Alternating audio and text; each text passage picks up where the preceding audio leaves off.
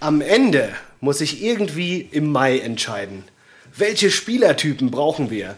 Was brauchen wir auf den einzelnen Positionen, um den größtmöglichen Erfolg zu garantieren?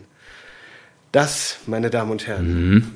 war nicht der neue Schalke-Trainer, sondern Yogi Löw, unser scheidender Bundestrainer, der eigentlich gar nicht mehr so richtig weiß, wen oder was er noch nominieren soll.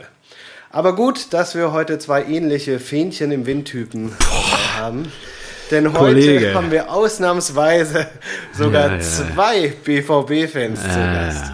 In diesem Sinne herzlich willkommen zu Folge 77 Rasenball Spott. Guten Abend, Stivo. Wen hast du mitgebracht? Episode 77 plus 1. Was freue ich mich. Vielen Dank für diese lieben Eingangsworte von unserem Bundesyogi. Und ähm, ja, das wird eine ganz fantastische Ausgabe heute, lieber Marco. Nachdem du dich ja jetzt gerade schon wieder hier in deinem Eintracht-Trikot präsentierst und schon wieder mit Spitzen um dich schießt, hoffe ich, dass du wohlgeruht bist, weil heute, heute wird es intensiv, mein Freund. Heute habe ich jemanden mitgebracht, du, ich meine, wir sitzen jetzt hier seit 77 Ausgaben oder 76 Ausgaben, die wir zusammen gemacht haben. Zweimal hatten wir einen Gast, Flo, äh, Flo Kamholz und Kunze, Grüße gehen raus an der Stelle. Danke, dass ihr da wart damals und äh, vielleicht gibt es da auch nochmal eine Wiederholung. Aber heute, du weißt, ich habe dir in diesen 76 Ausgaben mein ganzes fundiertes BVB-Wissen und meine Meinung immer kundgetan. Und ich spiegel mich natürlich auch in meinem privaten Umfeld, auch in, in, ähm, mit Freunden, die ähnlich, ähnlich äh, lackiert sind in Schwarz und Gelb wie ich. Und ähm, ja, da gibt es den einen oder anderen äh, ja, sehr eloquenten, verrückten und äh, streit- und diskussionsfreudigen Borussia Dortmund-Anhänger in diesem Umfeld und einen der größten äh, Meinungsmacher in diesem Umfeld ähm, habe ich heute mitgebracht. Ich freue mich sehr und äh, ja, bin sehr froh, dass du heute da bist und uns jetzt 60 bis 90 Minuten begleiten wirst durch, dieses, äh, durch diese Länderspielpause, die wir diese Woche bespielen. Und ja, ich grüße dich, lieber Till. Grüße gehen raus nach Münster. Hallo. Ja, Mensch, äh, Stefan, jetzt bin ich rot geworden. Vielen, vielen Dank. Ich hoffe, es werden eher 90 als 60 Minuten. Ich habe nämlich ausreichend Getränke kaltgestellt.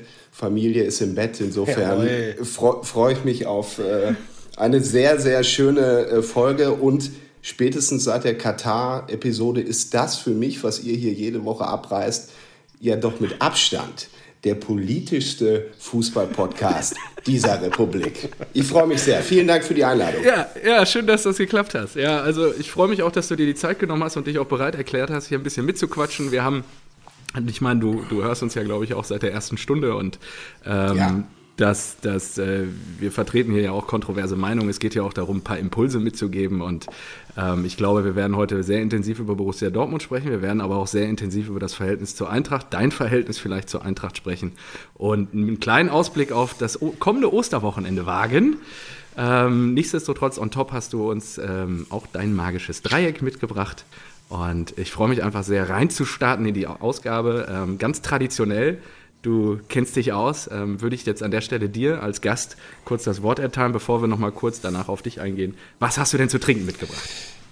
Ja, das war ähm, verhältnismäßig schwierig, weil ihr ja gefühlt wirklich schon jede Biersorte dieser Republik äh, hier durchgesoffen habt. Ähm, und äh, da die Leistung des BVBs, speziell die rechte Abwehrseite, meiner Meinung nach nur noch mit etwas zu ertragen ist, was der, der Promilleanzahl etwas äh, höher angesiedelt ist, habe ich mich heute entschieden für einen Forster Ungeheuer. Forster Ungeheuer Riesling.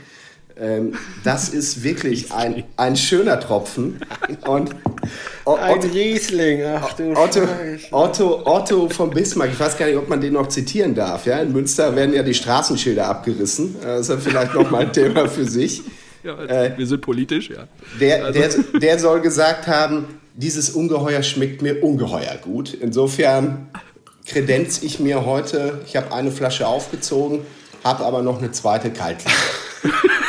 den den, den habe ich mitgebracht und oh äh, ja, freue mich ähm, jetzt auf eure Getränke.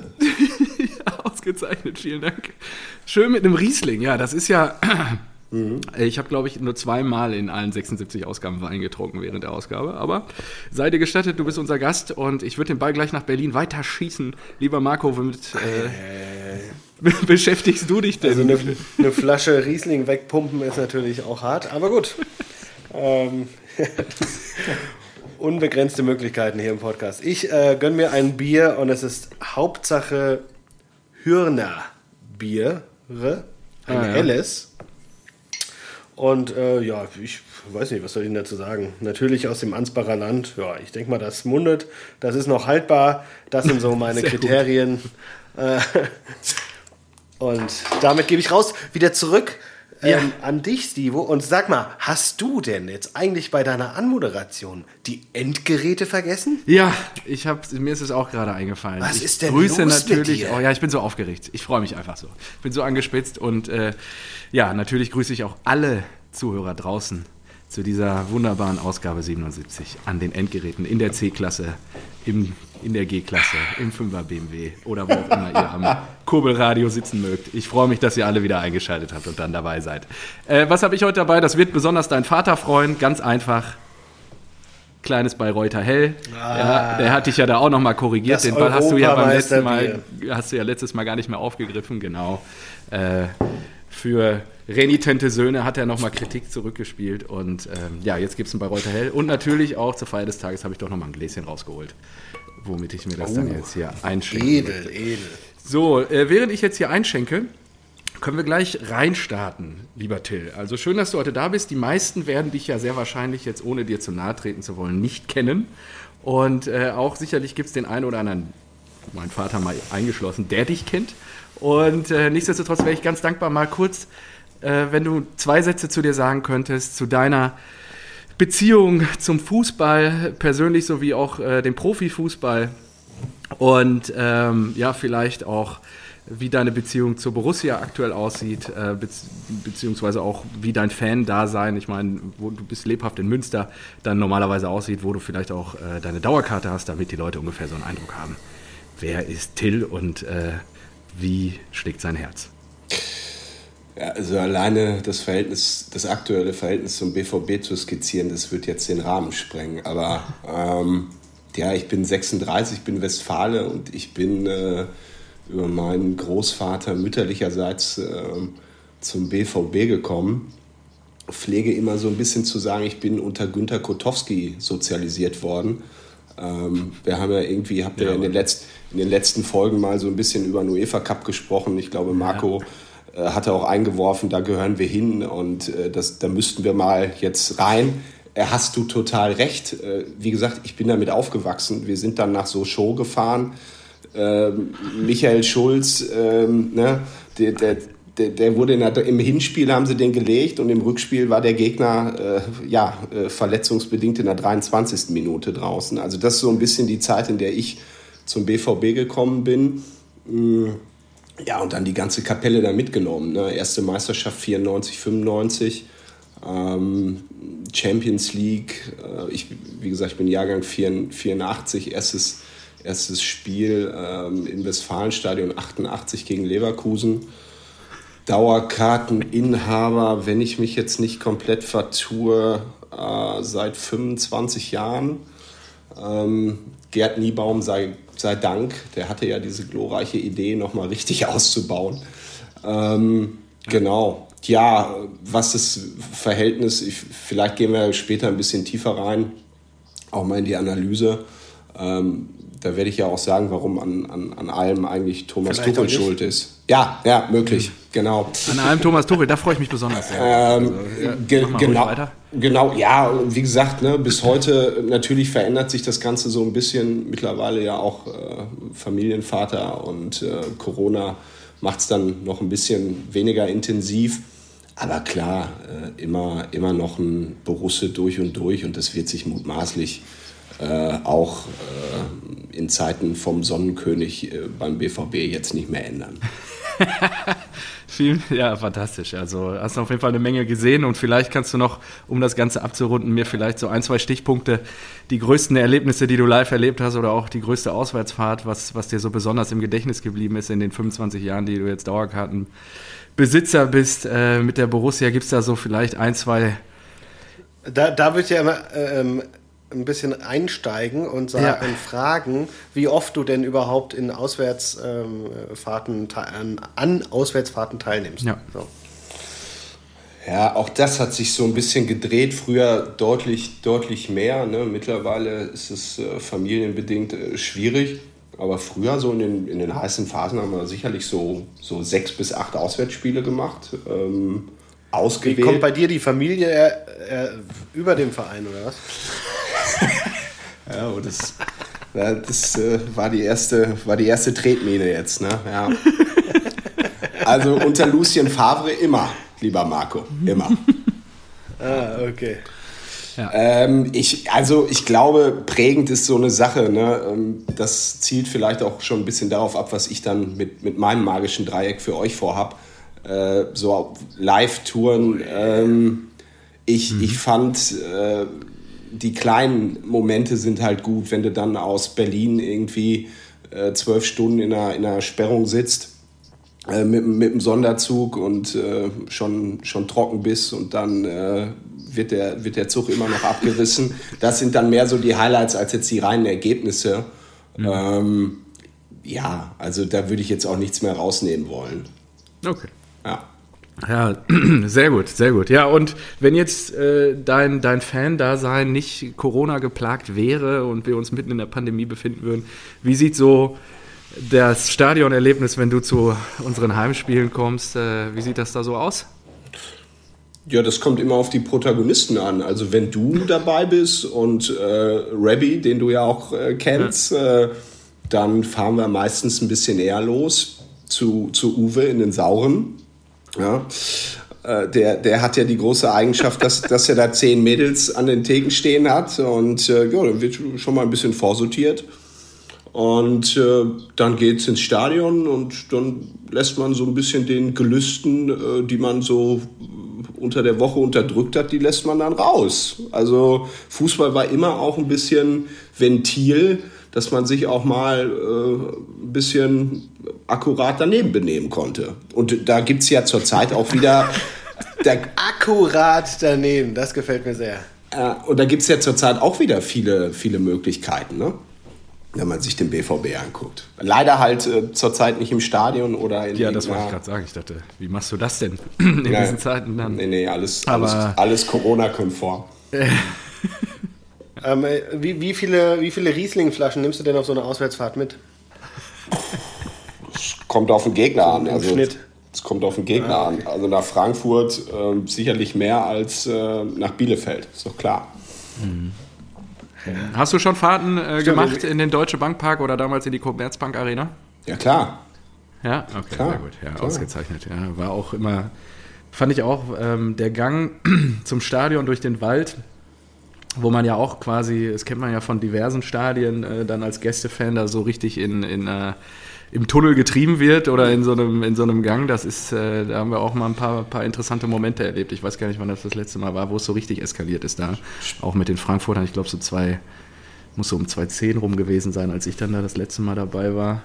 Also, ja, bin, äh, äh, also wir, sprechen wir später noch über, über Schalke und den Anreiseweg dahin. Ähm, wird deinem Vater vielleicht nicht gefallen, aber ähm, Frankfurt ist spätestens seit 19 wieder ein bisschen positiver in Erinnerung, weil ich da mal extrem verhagelt bin, war da auf einem Projekt und bin dann mit einem Kunden ähm, zur Euroleague-Quali hin. Ne? Das war diese Aktion, wo alle in Weiß da ins Stadion gekommen sind. Und da muss ich wirklich sagen, äh, würde jetzt nicht sagen, Sympathien wäre vielleicht ein Stück zu weit gegriffen, aber äh, gehörig, gehör, gehörige Portion Respekt für dieses Umfeld. Also fand ich wirklich brutal. Ja. Das war ja irgendwie ein, ein, Gegner, keine Ahnung, wo die herkamen, Slowenien. Die Hütte war so voll, die waren alle äh, auf Spannung. Slowenien. Und da hat der dieser großartige Stürmer, den man jetzt, glaube ich, ähm, nach Herne West verliehen hat, Paciencia oder so, der hat da getroffen. Ähm, Danach kam, genau, danach kam dann nicht mehr so viel, beziehungsweise habe ich es gar nicht verstanden. Da, da, dazu bin ich dann aber auch zu weit weg. Ich fand den eigentlich gar nicht schlecht, äh, wird aber seine Gründe gehabt haben, warum er es da nicht geschafft hat bei der SGE. Ja, weil er eben nur nicht schlecht war. Aber bei der SGE müsste er sehr gut sein. Das ist, das okay. ist der einfache Grund. Also deswegen ist ja auch Da Costa und Chor, die, die machen ja jetzt den Klassenerhalt für Mainz äh, sicher. Die waren halt bei uns, ja, waren die außen vor. Das sind richtig gute Bundesligaspieler, aber für die SGE reicht es halt nicht. ja. Ja. Genau. Sehr gut. Schön, dass wir das auch besprochen haben. Dann können wir da ja jetzt drüber hinweggehen. Und ähm, ja, ich freue mich. Ich würde sagen, wir starten dann jetzt rein. Eine Viertelstunde haben wir schon voll gemacht. Ähm, trotz Länderspielpause ist ja ein bisschen was passiert, auch diese Woche wieder fußballerisch. Äh, wir müssen vielleicht nochmal anknüpfen an letzte Episode, an Meister Ebal, weil gerade dieses, Marco sagt es immer so schön, der Elefant im Raum ja, ist hingeschrumpft zu einer kleinen Maus. Und äh, Xabi Alonso hat äh, oder wird nicht zu Borussia München-Gladbach wechseln. Äh, er hat ähm, bei San Sebastian ver verlängert äh, was war das, die zweite Mannschaft in der dritten Liga. Und ähm, ja, wird nicht zu Gladbach wechseln. Ich habe jetzt was gehört, äh, man ist an Ten Hag dran. Ich weiß nicht, was, was ihr da Neueres gehört habt, aber da gab es natürlich jetzt dann die Kehrtwende unter der Woche, beziehungsweise hat sich die Bildzeitung da anscheinend ein bisschen zu voreilig aus dem Fenster gelehnt. Ich glaube, man hat davon einfach Wind bekommen und das ist halt so, ein, so eine geile Headline schon, ja, mhm. dass du dir halt denkst, geil, das knallen wir direkt raus. Mhm. Aber ja, ich finde es schade. Wir haben es ja auch total abgefeiert. Aber äh, es ist einfach eine, eine, sehr schöne Idee, die so, so ein bisschen von ähm, zu Eberl ja auch gepasst hätte. Ja? Dass er sagt Absolut. so, ja gut, jetzt zauber ich den hier mal aus dem, aus dem Hut. Und ja, jetzt sind natürlich wieder, weiß nicht, Jesse Marsch, äh, Adi Hütter, was sehe ich hier noch? Young Boys Bern, Gerardo Seoane und ähm, Ten Haag. Ja, ich weiß nicht. Oder halt Peter Bosch.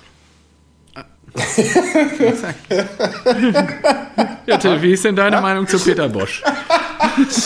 ja, also ich also, also Peter Bosch ist sicherlich ein guter Trainer, aber äh, nicht für einen Verein, der Ambitionen hat, äh, europäisch oder Champions League in Deutschland zu spielen. Ähm, es gibt viele gute Trainer äh, in der Bundesliga, die sind bei anderen Vereinen auch gut aufgehoben. Ähm, ich glaube, bei Leverkusen ist ihm wieder das auf die Füße gefallen mit, mit deutlich, deutlicher Verzögerung zu, zum BVB, äh, was er eigentlich auch in Dortmund gezeigt hat. Er ist extrem unflexibel in, in, seinem, in seiner taktischen Marschroute. Ähm, er hält dann sehr, sehr lange an, an Spielern fest, die eigentlich, sag ich mal, so leistungsmäßig nicht unbedingt ähm, das rechtfertigen und er ist einfach zu starr in seiner taktischen Ausrichtung. Und wenn du dann zu Hause zwei Dinger gegen, gegen Bielefeld kriegst, ja, nichts gegen, nix gegen Bielefeld, da wird seriös gearbeitet, äh, sieht man ja daran, dass, dass der Al-Rabi irgendwie gefühlt auch äh, bei, bei der SGE im Gespräch ist. Äh, also macht da wirklich einen guten Job, macht da wirklich einen guten Job, ohne Ironie. Ähm, ja, ja. Äh, aber dann sagt das, glaube ich, alles über Peter Bosch aus. Kann natürlich sein, dass, dass man ihn total falsch einschätzt. Ähm, ich erinnere an ein 4-0, was ich in einer völlig zugequalmten Hamburger BVB-Fankneipe verbracht habe. Äh, und ich bin nach dem 4-0 zur Halbzeit raus gegen, gegen äh, Herne West und saß dann irgendwo noch in Hamburg beim Essen vor, vor dem Geburtstag. Ja, und da bimmelte Schalke 04. Genau, richtig. Und äh, ja, das gehört halt zu Peter Bosch. So, und insofern glaube ich, kommt der für Gladbach eher nicht in Frage. Und ihr habt das in der letzten Folge äh, sehr klar gesehen. Eberl ist äh, für mich der beste Manager der Liga. Holt aus den Mitteln am meisten raus. Mehr als ah. auch Freddy bei der ja, SGE. Ich, ich, fand die Aussage interessant, ähm, dass du gesagt hast, er ist für ambitionierte Vereine, die weiß nicht, international spielen wollen, kein guter Trainer. Ich tue mir da ein bisschen schwer mit so einer Definition, weil ich denke mir so, ja, also entweder du bist ein guter Trainer und dann sollte es eigentlich irgendwo unabhängig von, von dem Ziel dieser Mannschaft, äh, sollte es irgendwie möglich sein, dass du, dass sich deine Qualität auch durchsetzt. Würdest du jetzt sagen, weil du jetzt gesagt hast, das ist nur für, die, äh, für solche ambitionierte Teams, ist er nicht gut. Meinst du, wenn so ein Peter Bosch zu Arminia Bielefeld geht, dass der da einen wesentlich besseren Job macht? Ja, weil ich glaube. Echt? Ja, weil ich, ich glaube, man muss sich ja über so zwei, drei Dinge im Klaren sein. Also ihr bei, bei Frankfurt macht es ja jetzt, glaube ich, so, wenn ich das richtig verfolgt habe, dass ihr eigentlich von den Jugendmannschaften aus eine Spielphilosophie bis zur ersten Mannschaft durchziehen wollt. Also ihr wollt irgendwie zeigen, äh, man, man muss nach 10, 15 Minuten sehen, hier spielt Eintracht Frankfurt. Und ich glaube, für solche Mannschaften ist ein Peter Bosch, wenn du diesen Fußball spielen willst und es vielleicht nicht so unbedingt darauf ankommt, ob du jetzt Champions League oder Euroleague spielst, ähm, dann, ist der, dann ist der gut, weil ich, der kann der Mannschaft dieses, dieses Gefühl vermitteln. Aber auf lange Bank, ganz oben, ähm, glaube ich, wird es schwierig, weil er dafür ansonsten zu eindimensional denkt, taktisch. Ähm, sieht man doch am Bielefeld. Sie haben, sie haben mit Neuhaus eigentlich sehr seriös in der zweiten Liga deutlich da schon über ihren Verhältnissen gespielt, sind sehr souverän aufgestiegen. Ähm, das war es dann aber auch. Und ähm, was sie jetzt in der ersten Liga gezeigt haben, auch gegen, gegen Mannschaften, die vielleicht nicht unbedingt stärker sind oder zumindest nicht deutlich stärker sind, mit, mit einem Kramer oder Krämer hat man jetzt einen geholt, von dem man sich eine andere Ausrichtung auf hat. Und das hat ja bis jetzt ganz gut funktioniert. Und ich glaube, so wie beim SC Freiburg, man sagt, man will irgendwie in Deutschland Top 25 sein, ähm, fährt so ein Verein wie Bielefeld dann auch gut. Und da wäre ein Trainer wie Peter Bosch, glaube ich, der Richtige. Interessant. Ich glaube, der wird sich das halt auf keinen Fall antun. Der ist noch, der ist noch, das Image ist noch viel zu gut bei dem. Habe jetzt auch äh, gelesen, weil ich hier jetzt noch parallel nach äh, Rose-Nachfolgern gesucht habe, ähm, dass Peter Bosch jetzt bei Ajax im Gespräch sein soll. Ja. Als Nachfolger von Ten, äh, Ten Haag, weil der dann zu Gladbach geht. Und interessanterweise, das hatte ich nicht auf dem Schirm, Bosch war der Vorgänger von Ten Haag bei Ajax. Mhm. Der hat schon ja, ja, bevor er zu uns gewechselt ist. Ja, ja. Genau. Ja, Peter Bosch, also ja, ich glaube, ihr habt jetzt gerade alles dazu gesagt. Ich glaube, wir müssen jetzt, jetzt auch nicht extrem viel um Leverkusen kümmern. Nur eine Sache noch, Ex-Borusse Hannes Wolf ist wieder da. Haben wir dazu eine Meinung hier in der Runde? Aber er ist, glaube ich, jetzt aktuell nur eingesetzt bis zum Sommer. Man macht den Terzic-Move und will ich bin, äh, ich bin, Ja, ich bin ja. aber sehr gespannt. Ich kann mir schon vorstellen, dass wenn er jetzt äh, gut abgeht und Punkte holt mit Leverkusen, was ja auch echt nicht schwer ist eigentlich. Die haben ja, die haben ja einen guten Kader, mhm. ähm, dass der auch äh, über den Sommer hinweg bleibt. Ja. So, offensichtlich ist mein Sohn noch wach. Ihr hört ihn vielleicht im Hintergrund schreien. Nö, nö jetzt nicht großartig gehört. Also alles, alles in Ordnung. Und äh, ich bin ja froh, dass ihr beiden Familienväter hier Sonntagabend noch die Zeit findet für unseren kleinen kleines Gespräch, kleines Fußballgespräch am Sonntagabend. Ähm, Nein, nee, äh, Stivo, wir haben zu danken. Also, dass du dich so. Ja, ja. Du, ja, du bist ja viel beschäftigt. Was hast du? Ja, wie, wie, sah dein Sonntag nochmal aus? Kannst du vielleicht Ja, man muss dazu sagen, ich, geben? Ja, ich habe den auf der Couch verbracht. Und äh, man muss dazu sagen, ich habe mir aber auch, habe mich heute auch so richtig auf die Fresse gelegt. Schön mit dem Rennrad in der Hand im Treppenhaus äh, aufs ISG-Gelenk und oh, Ischias Sakralgelenk, genau, so war der Begriff. Ja, ich habe es gerade noch im Vorgespräch schon mal gefallen lassen und äh, sitze jetzt hier mit dem Kühlpack am Rücken und versuche hier äh, die Schmerzen etwas im Griff zu halten. Ibo 600 drin und jetzt, jetzt läuft der Lachs auch wieder. Also von daher, das, das, das funktioniert alles. Aber deswegen war heute leider nicht mehr, also nicht viel mehr möglich. Und ich freue mich, dass ihr Familienväter euch richtig ausgeruht habt, dann auch für das Gespräch ja, heute Abend mit mir. Ja, ja, ist klar. Also ich war heute Morgen, habe mich so richtig gewundert. Ich sage, hä, warum? Warum darf ich denn so lange schlafen und warum, warum bin ich so müde um, um sieben, als ich draußen spazieren war, mit einem, um einen Kaffee geholt habe. Und dann ist mir eingefallen, ach fuck, das war ja Zeitumstellung. Stimmt. Du bist nämlich nicht um halb sieben aufgestanden, sondern du bist um halb sechs aufgestanden. Cool, richtig geil. ja, sehr gut. So ist es halt. Ja, äh, so war mein Till kann Start auch ein Lied Tag. Von, Till kann da auch wahrscheinlich ein Lied von singen. So ist es halt. Ähm, ihr seid halt junge Familienväter und ähm, ja. Das kurz, kurz, kurz und knackig, Stefan. Genieß die Zeit ähm, und äh, kost, koste das aus. Lass laufen. Ja, danke, danke, danke. Auf jeden Fall. Da komme ich. Danke, ist auf jeden Fall ein weiser Rat. Äh, hey, ich freue mich ja, ich hoffe ja, dass du da auch irgendwann äh, in die gleiche Kerbe einschlägst und dann ja. sind meine Jungs schon aus dem Gröbsten raus. Da werden die richtig schön, da wollen die gar nichts mehr von mir wissen. Da wollen die, dann sind sie wirklich genervt, wenn ich um 10 Uhr schon ins Zimmer komme. Und dann wirst du vielleicht noch morgens mit fetten Augenringen da sitzen und mir schreiben, ja, ja, heute Kein Abend Bock auf Podcast ich bin heute Abend. müde. Ah. Und Das werde ich könnte Junge, sein. Dann weiß, zieh, dir die mal, zieh dir mal die ersten 100 Folgen rein, was ich da ge- abgerissen habe. Ja, das stimmt. Till schenkt sich schon nach. Aber ja. sag mal, sag mal Till, ist das jetzt dein drittes Glas schon? Ja, das ist ein richtiger Westfale. Ja, das ist das muss, lass laufen, Till. Das ist jetzt ja auch mit Kind natürlich jetzt auch mal ein freier Abend. Also wir, wir haben jetzt zwar noch nicht äh, über ihn gesprochen, aber spontaner äh, Folgentitelvorschlag wäre Stefan Riesling. Gut. Ja, gut. Ja, finde ich auch gut. Finde ich auch gut. Ja, das, ja, das passt doch gut. Bist du damit zufrieden, Till? Ist das okay? Ja, gut. Wer weiß, was noch kommt. Ja.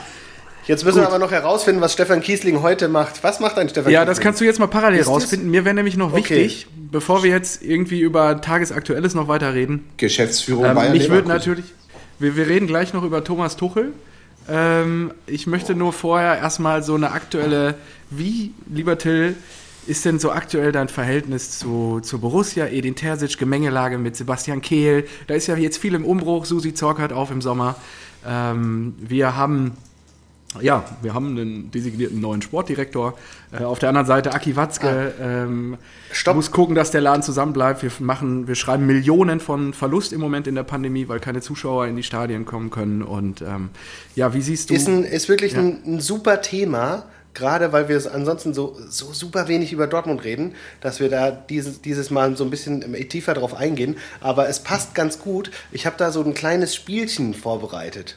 Weil wir haben ja jetzt zwei Dortmunder Fans hier und du habt ja gesagt, er ist ein sehr meinungsstarker äh, Gast heute.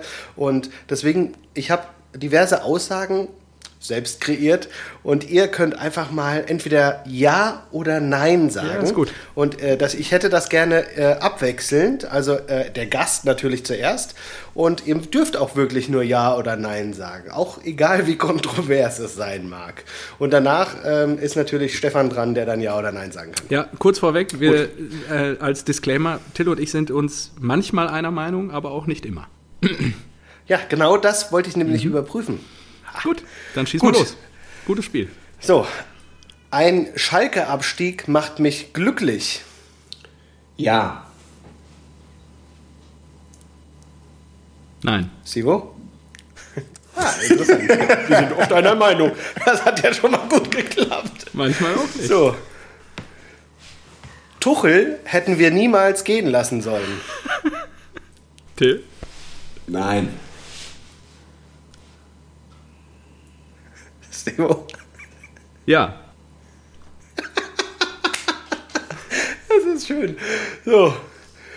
Kehl ist ein super Nachfolger für Zorg. Nein. Nein. Oh, das ist schön. Haaland macht im Sommer den Abflug. Nein. Nein. Ah, da ist sehr viel Wunschdenken an dieser Stelle. Gut. äh, Lucien Favre ist ein toller Trainer.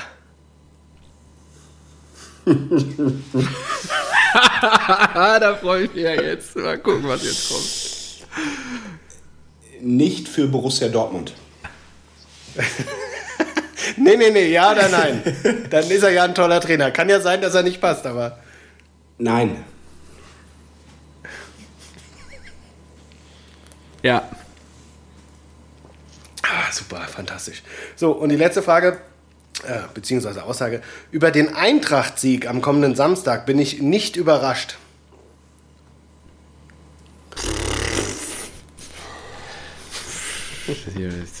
Ja.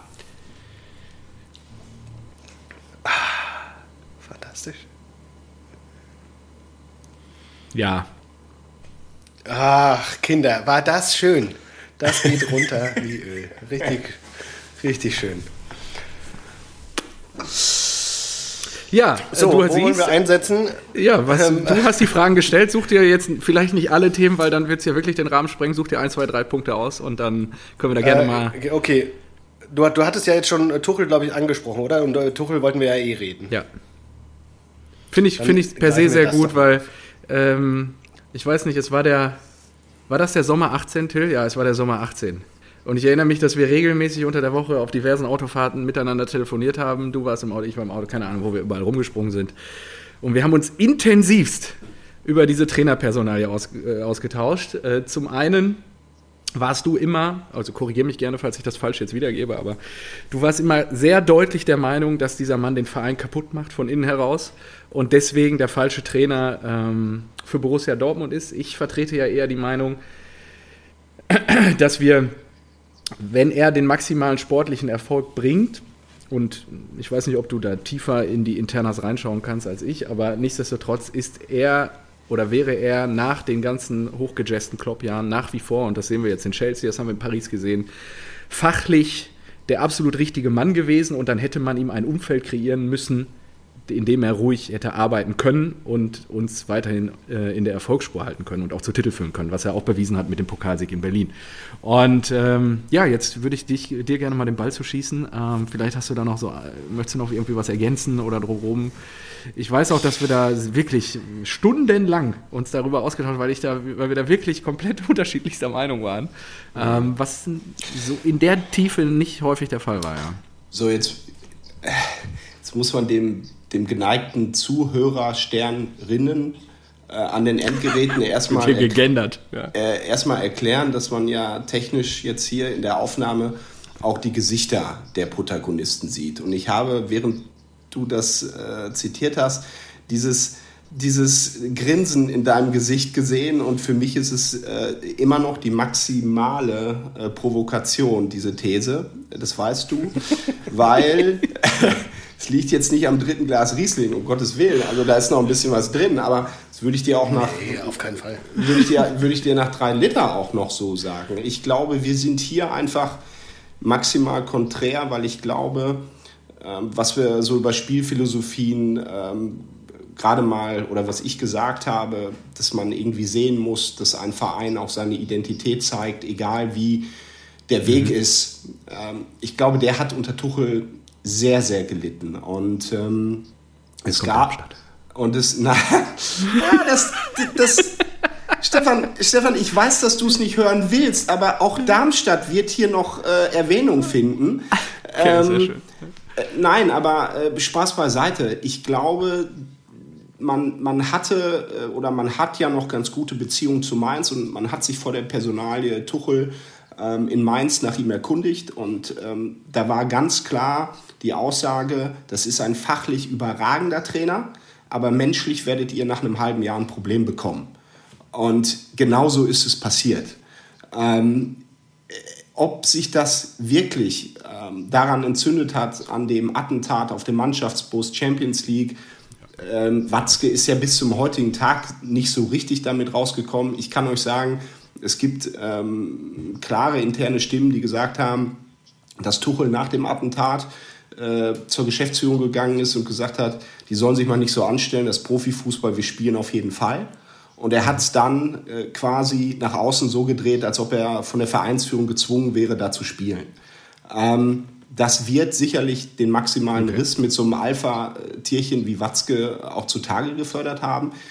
Aber nochmal, ähm, guck, guckt bitte nach Paris, wo er auch wieder Probleme hatte mit dem Sportdirektor. Es gibt die Causa Misslintat, äh, die äh, zu einem Großteil äh, auch auf seine Kappe geht. Ähm, der hatte dann quasi Trainingsplatzverbot. Ähm, über Misslintat weiß ich nicht, ob wir da noch sprechen. Guck jetzt hier gerade mal auf den Tacho, 34 Minuten. Äh, ist, ist, ein, ist, ist ein Mann, der wirklich jeder Mannschaft in Europa mit seinem Know-how, mit seinem Netzwerk äh, weiterhelfen kann, was der da in Stuttgart abreißt in der Kaderzusammenstellung, da auf links dieser Sosa, also, was, ne? der, was der für Flanken reinknallt, unglaublich. Und dann guckst du auf die rechte Abwehrseite beim BVB mit Philipp Meunier und denkst dir immer, Lecco mio della Casa. Also vier Flaschen Riesling und ich hätte den besser getroffen. ähm, und ich glaube, ja. und ich glaube, dass das Problem bei Tuchel war einfach Pokalsieg 17, wenn ich das richtig erinnere. Ach was, 17. Watzke, Watzke hat es richtig entschieden. Und er hatte dann aber im, im Echo darauf nie die, nie die Eier oder den Mut, in vergleichbaren Situationen genau so wieder zu handeln. Siehe Peter Bosch, Siehe Lucien Favre. Und das ist ein Problem, was uns bis heute ähm, beim BVB eigentlich verfolgt. Dieses inkonsequente, ähm, dieses Entscheid dieser fehlende Wille, Dinge zu entscheiden, die unvermeidlich sind. Also Lucien Favre hat diesen Verein eingeschläfert. Und jetzt kommt mir bitte nicht, äh, das ist der Trainer mit dem besten Punkteschnitt. Wenn ich so einen Mist höre, da, da trete ich drei Türen durch, weil das hat überhaupt nichts mit dem BVB zu tun. Ja. Weißt du, BVB muss nach vorne. Also man muss sich mal vorstellen, wir haben das große Dilemma beim BVB, dass wir eine verlorene Generation haben mit Haaland, mit Sancho, mit in der letzten Saison noch Hakimi ähm, das, das sind Weltklasse-Spieler, ja. Und die haben nichts geholt. Und auch in, in einem Jahr, wo der FC Bayern es angeboten hat. Äh, er, A, im letzten, auch in diesem Jahr. Und wir, wir waren nicht da. Und das war immer so ein bisschen auch ähm, ja, die Stärke des BVB, dass wir dann, wenn die Bayern eben nicht da waren, äh, dass wir da reingestoßen sind und, und entsprechend auch für uns entscheiden konnten. Und das verfolgt Watzke bis heute. Ne? Also, oh, wie kannst du einen Trainer rausschmeißen, mit dem du Pokalsieger geworden bist? So ein super Trainer. Jetzt ist er bei PSG, jetzt geht er zu Chelsea. Fachlich, fachlich müssen wir über Tuchel nicht sprechen. Ist ein guter Trainer. Äh, aber fachlich müssen wir auch über äh, Guardiola nicht reden. Äh, wer, wer dieses Ballbesitzgewichse gut findet, ähm, ohne irgendwas groß zu gewinnen, ja, dem sage ich, äh, ist, ist nicht mehr meine Sportart. Und ähm, deshalb ja. finde ich, muss es immer darum gehen, was strahlt der Verein aus? Und ob das jetzt die asozialen Frankfurter sind, die so eine verrückte, ambitionierte junge Truppe da haben, die alles kaputt schießen. Bitte. Äh, was? Äh, dazu gleich vielleicht nochmal. Oder ob es halt der BVB ist mit dieser jungen Truppe, mit Sancho, der für mich der beste Spieler der Liga ist. Haaland, müssen wir nicht drüber sprechen. Und die haben nichts geholt, Stefan. Und ich glaube, das muss man sich am Ende aller Tage beim BVB dann auch ein Stück weit vorwerfen lassen. Was ich mich halt frage, ist, warum, also ich meine, wenn da nichts oder wenn das so vorgefallen wäre, wie du es jetzt gerade beschrieben hast, warum korrigiert Aki das denn da nicht in den Medien? Warum gibt es denn da nicht diese Aussagen? Warum macht er diese Entlassung, wie die abgelaufen ist? Ich meine, mit dem Pokalsieg und dann wird er da geschasst. Und ich, Aki ist der, Aki kann normalerweise an keinem Mikrofon vorbeigehen.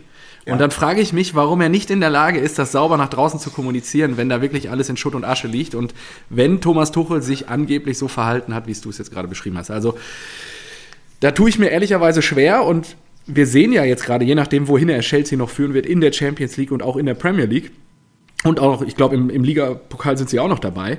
Ähm, also mit der Truppe, die er da von Frank Lampard übernommen hat, ähm, an zwei, drei Stellschrauben gedreht, die Defensive stabilisiert und schon funktioniert das. Natürlich brauchte Timo Werner anscheinend auch eine deutsche Ansprache, um wieder zu funktionieren. Und ja, es ist halt ähm, also, schon spektakulär. Und er führt Paris parallel dann diesen so letzten Sommer noch gegen die Bayern ins Champions League-Finale. Also ich tue mir halt schwer dann zu sagen, ja, okay, dann ist es da an Eitelkeiten gescheitert. Und da, also da muss das Interesse an Borussia Dortmund einfach viel größer sein.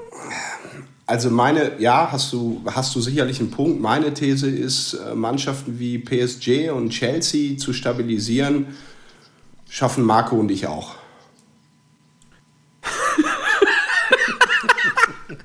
oh ja, das wäre ja mal schön, wenn wir das mal ausprobieren könnten. Also, also, also nein, ähm, ne, also, also, also Spaß beiseite.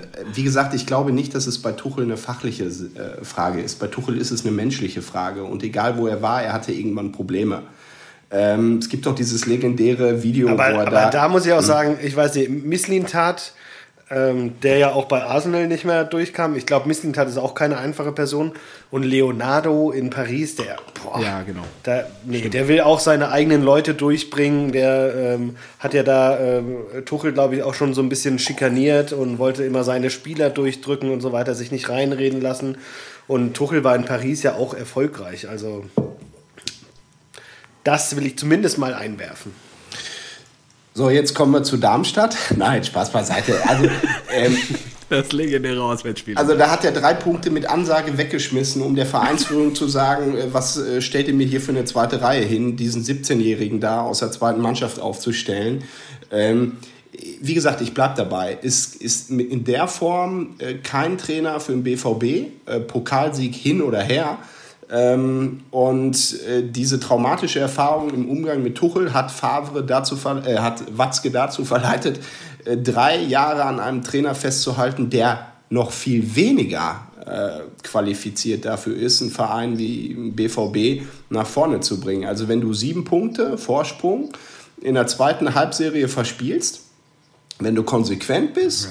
Auch, auch wie es zustande gekommen ist, wenn du konsequent bist, musst du nach diesem Jahr sagen, das ist nicht der richtige Trainer. Wir wollen gewinnen. Das, das muss unsere, unser Ziel sein mit dieser Truppe. Und was machst du? Du freust dich, dass du Zweiter geworden bist. Und da, das ist eben so das, wo ich einfach sage, sorry, da bin ich äh, die, ne, dieses, dieses Kontrolle, dieses Ballbesitz, dieses, wir müssen den Gegner ein bisschen müde passen und so, wird nie mein Fußball sein. Wird nie mein Fußball sein. Mhm. Ja, wer weiß, ob Guardiola dieses Jahr nicht in der Champions League zumindest von Erfolg gekrönt wird. Wir werden es, denke ich, erleben jetzt, äh, dann auch im Westfalenstadion. Setze ich zwölf, zwölf Flaschen Riesling dagegen. ja, ich. Ja, ohne Mist. Gesagt, äh, Guardiola kann das nicht so wie Klopp, die Mannschaften heiß machen, auf den ja. Punkt bringen und so weiter. Guardiola kann nur, hier habt ihr euch den Ball hin und her zu schieben und irgendwann mal ein Tor zu machen. Und dann fährt er da seine sicheren Siege ein. Und das ist okay. Auf der anderen Seite hat er auch Geld rausgeblasen bei City wie noch nie irgendjemand vor ihm und auch wirklich äh, Spieler dann ja, weiß nicht, also Spieler gekauft, die dann, äh, da sind wir wieder bei der List of Shame, die vielleicht auch wirklich dann nicht so weitergeholfen haben mit mehreren Millionen, obwohl er da halt, äh, weiß oh. nicht, auch mal 60 Millionen für einen Stone gezahlt hat. Stones, glaube ich, Innenverteidiger, ne? Ja. Also, ja, der feuert da Geld ohne Ende raus und letztendlich war es, äh, was war, seitdem er bei City ist, jetzt im fünften Jahr, nie ins Halbfinale der Champions League gekommen? Sorry, aber. Mhm. Vielleicht liegt es an uns, dass die Serie weiterläuft. Mal schauen. Da muss aber schon, da muss aber viel zusammenkommen. Da also, muss viel zusammenkommen. Also Stefan, wer, klappt, ja. Stefan, wer hat jetzt mehr getrunken? Du oder ich? Also Du hast auf jeden Fall mehr Druck auf dem Kessel gerade. Ich, ja, ich, ich, ich, ich, neige ja, was den BVB angeht, auch zur Euphorie, aber das ist sehr, sehr, sehr, sehr, sehr klar, wenn man mit dem Defensivverhalten ja. Ja, ähm, spielt, jetzt wie gegen einen, rappeln. dann, dann rappelt's. Ja. Hm, ja, ich befürchte es auch. Ja, gut. Ähm, noch eine der Thesen, Marco, die wir beleuchten sollten von deiner kleinen Frage-Antwort-Runde. Oder ähm, sollen wir schon weiterziehen in Anbetracht der Zeit? Ja, wir müssen ja auch noch die Nationalspiele irgendwie zumindest ein bisschen machen, oder? Ja, ich habe auch noch zwei, drei Punkte auf der Liste, eng. die ich mit der Till hat auch ein, zwei Punkte auf der Liste, nehme ich an. Also ich, gerne auch noch mal äh, ich kann es gerne nach, im Nachher, ich, ich markiere mir die mal hier. Und wenn wir nachher noch Luft haben, dann kommen wir gerne drauf zurück. Okay, dann würde ich jetzt erstmal sagen. Weiterziehen. Ähm, Till, hast du ein, zwei Punkte zu Borussia Dortmund, die du vielleicht hier noch reinwerfen möchtest? Oder sollen wir erstmal weiterziehen? Ja, also wenn es jetzt äh, zur Nationalmannschaft geht, dann muss ich ja wirklich sagen, wie es mit eurer Liebe und Leidenschaft zur Nationalmannschaft bestellt, das habe ich ja in der, in der letzten Podcast-Folge äh, wieder gesehen, wie sich die beiden Experten noch darüber austauschen, dass Mehmet Scholdock jetzt nicht mehr Experte ist bei der ARD. Ich glaube, das ist er seit sechs Jahren nicht mehr. Also, das, also genial, ne? wie er sagt, ja, nee, nee, nee. Nee, nee, der ist, jetzt, der, ist, der ist ja jetzt rausgeflogen oder hört da jetzt auf und so. Ja, ja, mhm, gut. Ja, aber, aber der Punkt ist doch der. Jetzt, genau jetzt in diesem Moment spielt Deutschland ja, eine genau, WM-Qualifikation. Ja. Und keiner von uns hat gesagt, nee, da, da spielt Deutschland, da können wir doch nicht aufnehmen. Das ja. zeigt doch schon, ja. wie es um die Nationalmannschaft bestellt ist oder nicht. Oder sag mal, Till, hast du dir, hast, guckst du dir alle Deutschlandspiele an, jetzt außer von Turnieren mal abgesehen? Ich habe seit 2014 und da auch nur, weil WM war, kein Länderspiel mehr über die volle Distanz äh, gesehen. Auch bei den Turnieren nicht? Nein. Ja, ja. Sieben Jahre zu spät zurückgetreten, der Kollege. Also es ist, also, also irgendwann. Nee, ich, ja, Entschuldigung. Na, also mein Empfinden ist einfach, es, ist, es liegt auch nicht an Löw. Es ist einfach irgendwie, ich weiß nicht, ob die Luft raus war oder sowas. Ich, ich finde auch dieses Modell, dieses System der Nationalmannschaften so Scheiße, das kann ich gar nicht in Worte fassen. Das ist ja, als ob du im DFB-Pokal die erste Runde zwei Jahre lang wiederholst, bis es überhaupt wieder interessant wird. Weil So, gehen wir mal die Ergebnisse durch. So, oh krass, guck mal hier, gestern hat England gegen Albanien gewonnen. Ho, wer hätte das gedacht? Oder Dänemark hat gegen die Republik Moldau 8 zu 0 gewonnen. Wow, Spanien gegen Georgien gewonnen. Das gibt's doch nicht. Und was, die Franzosen gewinnen gegen Kasachstan? Also, sorry, aber das sind halt immer Kackspiele. Sowas guckt sich doch keiner an. Und genauso Deutschland gegen Island. Natürlich, natürlich haben die gut gespielt, ja, aber das ist doch scheiße, weil es einfach nicht auf, der, auf gleicher Höhe ist. Das ist wie die, wie die erste DFB-Pokalrunde. Und das musst du dir drei Spiele davon. Heute spielen wir gegen Rumänien. Sorry, aber natürlich erwarte ich von einem Deutschland, dass sie die 4-0 weghauen. Und das ist auch, glaube ich, der Grad, auch, an, also, der Grad an Übersättigung ähm, an Nationalspielen. Aber das werden wir ja jetzt auch, ich meine, müssen wir jetzt nicht im Detail drüber reden, aber mit der Champions League-Reform erleben. Das werden wir überall erleben, dass einfach viel mehr Spiele kommen werden. Und äh, ich meine, wir verfolgen den Fußball jetzt seit 20, 30 Jahren alle sehr intensiv und es muss diese Pausen zwischen diesen Spielen geben. Jetzt durch Corona wurde das alles auch noch beschleunigt, weil letztes Jahr im April, Mai nicht gespielt wurde und wir dann wirklich im zwei bis drei Tage Rhythmus teilweise jeden Tag Profifußballspiele spiel, äh, sehen konnten. Und da, irgendwann setzt ja wahrscheinlich dann auch das Interesse oder man stumpft halt einfach auch ab, weil der Reiz dann auch verloren geht. Und wenn du dann natürlich nur noch so drittklassige Gegner hast, ja, dann ja, also, weißt da du ja vorher, dass kurz eingreifen. Ja. Denn eine Überraschung gab es natürlich. Die Niederlande hat gegen Lettland gewonnen. Wahnsinn! das ist ja der Hammer. Wer konnte das cool. Ja. Also das finde ich, find ich aber tatsächlich jetzt äh, relativ überraschend, ähm, weil die Niederlande ja in den letzten zehn Jahren jetzt nicht wirklich groß durch Turniererfahrung aufgefallen ist. Nein, aber, Vor allem, die haben gegen die Türkei verloren, das ist auch geil. Genau. Ja. Nein, aber ihr habt, ihr habt komplett recht. Ähm, die Frage ist halt einfach, äh, wie geht es weiter und wo geht es hin? Ähm, ich erinnere mich äh, an eine WM 2010. Ähm, ich war äh, selbst in Südafrika ähm, und wir haben uns die Spiele da angeschaut. Waka Waka. Waka Waka. Und wir haben in, Blu in Bloemfontein das ähm, 4-0 oder 4-1 gegen England gesehen. Und ähm, da muss ich sagen, also äh, an, anfangs war ja die Frage, beste Stadionerlebnisse, würde ich sofort sagen, Top 1 mit der Nationalmannschaft. Ne? Also Wahnsinn. Das Ding war, glaube ich, ähm, England gewann die Gruppe und wir ruckelten irgendwie. Also irgendwas war da faul und wir hatten die Möglichkeit, also die ganze Tour war schon geplant, hatten jetzt aber die Möglichkeit, noch da Tickets zu kriegen. Und eigentlich war es klar, dass wir nicht in Bloemfontein spielen, sondern was weiß ich wo. Und dann hatten wir uns aber in der Vorrunde irgendeinen Schnitzer erlaubt und dann sind wir dann nach Bloemfontein geflogen. Und das Stadion war 80 Prozent wirklich in britischer, englischer Hand und die reißen ja wirklich alles ab. Ähm, und dann hat da so eine Truppe um Müller, Kedira, Neuer, ähm, Podolski, Arne Friedrich als Papa der Legion da äh, die Engländer weggeknallt. Und da war, also das, das habe ich noch nie erlebt. Wir, wir sind dann nach dem Spiel mit fünf Leuten in so einem Taxi in so einen Club gefahren. Club New York hieß der. Da saßen nur Engländer. Das war so richtig gesittet. Da konntest du so Rinderfilet bestellen. Ja? Und dann haben wir, das ist jetzt elf Jahre her, ne? Also da hatten wir dann irgendwie so gesagt, du weißt du was, lass mal was ganz Verrücktes machen. Lass mal eine Flasche Shampoos bestellen. Ja? Und haben wir so. Auf den Sieg. Guido Westerwelle würde sagen, spätrömische Dekadenz, haben wir eine Flasche Shampoos bestellt. Und dann guck, guck ich so, ich guck dann so an den Nebentisch und sag, sag mal zu den anderen, sag mal, Jungs, da sitzt Harry Redknapp. Und dann sagt der, sagt der Kollege zu mir, Geil. Ey, Alter, da sitzt ja wirklich Harry Redknapp. Warum? warum Nein, das, der, der, sieht aus wie Bruchhagen, vielleicht war es auch Bruchhagen. hundertprozentig. Wir haben Harry Redknapp am Nebentisch und ich sag so schon im angeschickerten Zustand, sag mal, warum erkennt den denn keiner von den Briten? Die reißen doch hier gleich den Laden ab.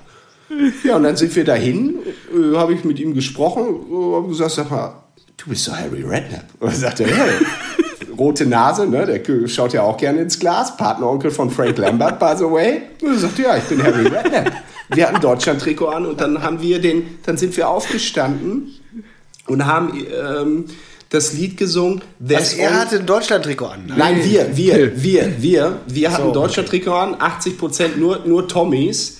Und dann haben wir den, haben wir, sind wir mit dem aufgestanden, Arm in Arm, da gibt es Fotos von, schicke ich euch im Nachgang mal zu. Und dann haben wir gesungen, There's only one Harry Redknapp. Und die Briten checkten das und sahen jetzt, ach, das ist Harry Redknapp und haben mitgesungen. Und dann sagt der Harry Redknapp am Ende zu mir, I want to be your national manager. Und dann habe ich gesagt, Deutschland-Trikot. Und dann habe ich gesagt, Harry, vielleicht zurzeit eher suboptimal, aber vielleicht könnte man Harry Redknapp heute noch mal anrufen. Heute, heute, den, ja. Den, den vermisse ich ein bisschen auf der Liste. Der hat übrigens äh, vor vier Jahren seine Frau beim Einkaufen umgefahren. Hat nicht in den Rückspiegel geguckt. Ihr geht's aber gut. Ähm, aber Harry ist schon ein guter Typ. Ja, absolut. So, und, und das kann auch Nationalmannschaft. Und das hat man uns so in den letzten Jahren peu à peu genommen mit diesem, mhm. mit diesen, wie Marco das sagt, so Spiele, die kein Mensch will, mit mhm. Nations League, die auch keiner versteht, by the way. Dann verlieren wir, sind eigentlich abgestiegen, bleiben aber doch in der ersten Liga. Ähm, ja. Keiner braucht das. Ähm, aber es ist so, müssen wir uns daran gewöhnen und mit, mit Jogi Löw, ähm, der sicherlich nicht das Problem ist, Marco, da hast du recht, aber ich glaube, der einfach auch mal so schlanke sechs Jahre zu spät das alles eingesehen hat, ähm, muss meiner Meinung nach auch ein Olli Bierhof ähm, Adieu sagen, weil da brauchst du einen kompletten Neustart. Mhm. Alter, das ist ja eine, erstmal eine sensationelle Geschichte. Vielen Dank dafür. Ich habe parallel den, äh, er hat seine Frau umgefahren nachgelesen. Das ist ja auch sensationell. Er wollte ja. im südenglischen Bournemouth aussteigen, seine Frau aussteigen lassen. Er habe nicht bemerkt, dass die 69-Jährige mit ihrem Fuß und ihrem Mantel in der Tür des Range Rovers hängen blieb. Dann sei er losgefahren.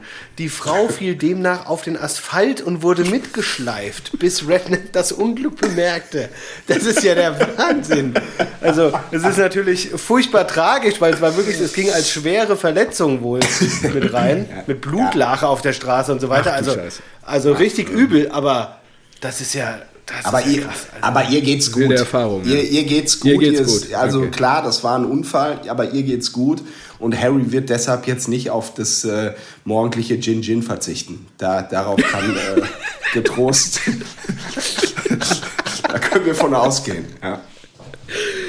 das ist fantastisch. Oh ja. Gott. Oh, Wahnsinn, oh, was für eine Geschichte. Scheiße. Ja, okay, Blomfontaine, das ist natürlich wirklich also eine Wahnsinnsgeschichte. Danke dir, danke dir, Till. Wir sind jetzt so ein bisschen abgebogen ja. von der Nationalelf. Ja, wir gehen, lass uns mal kurz zum Tagesgeschehen zurückgehen. Ihr werdet es gesehen haben.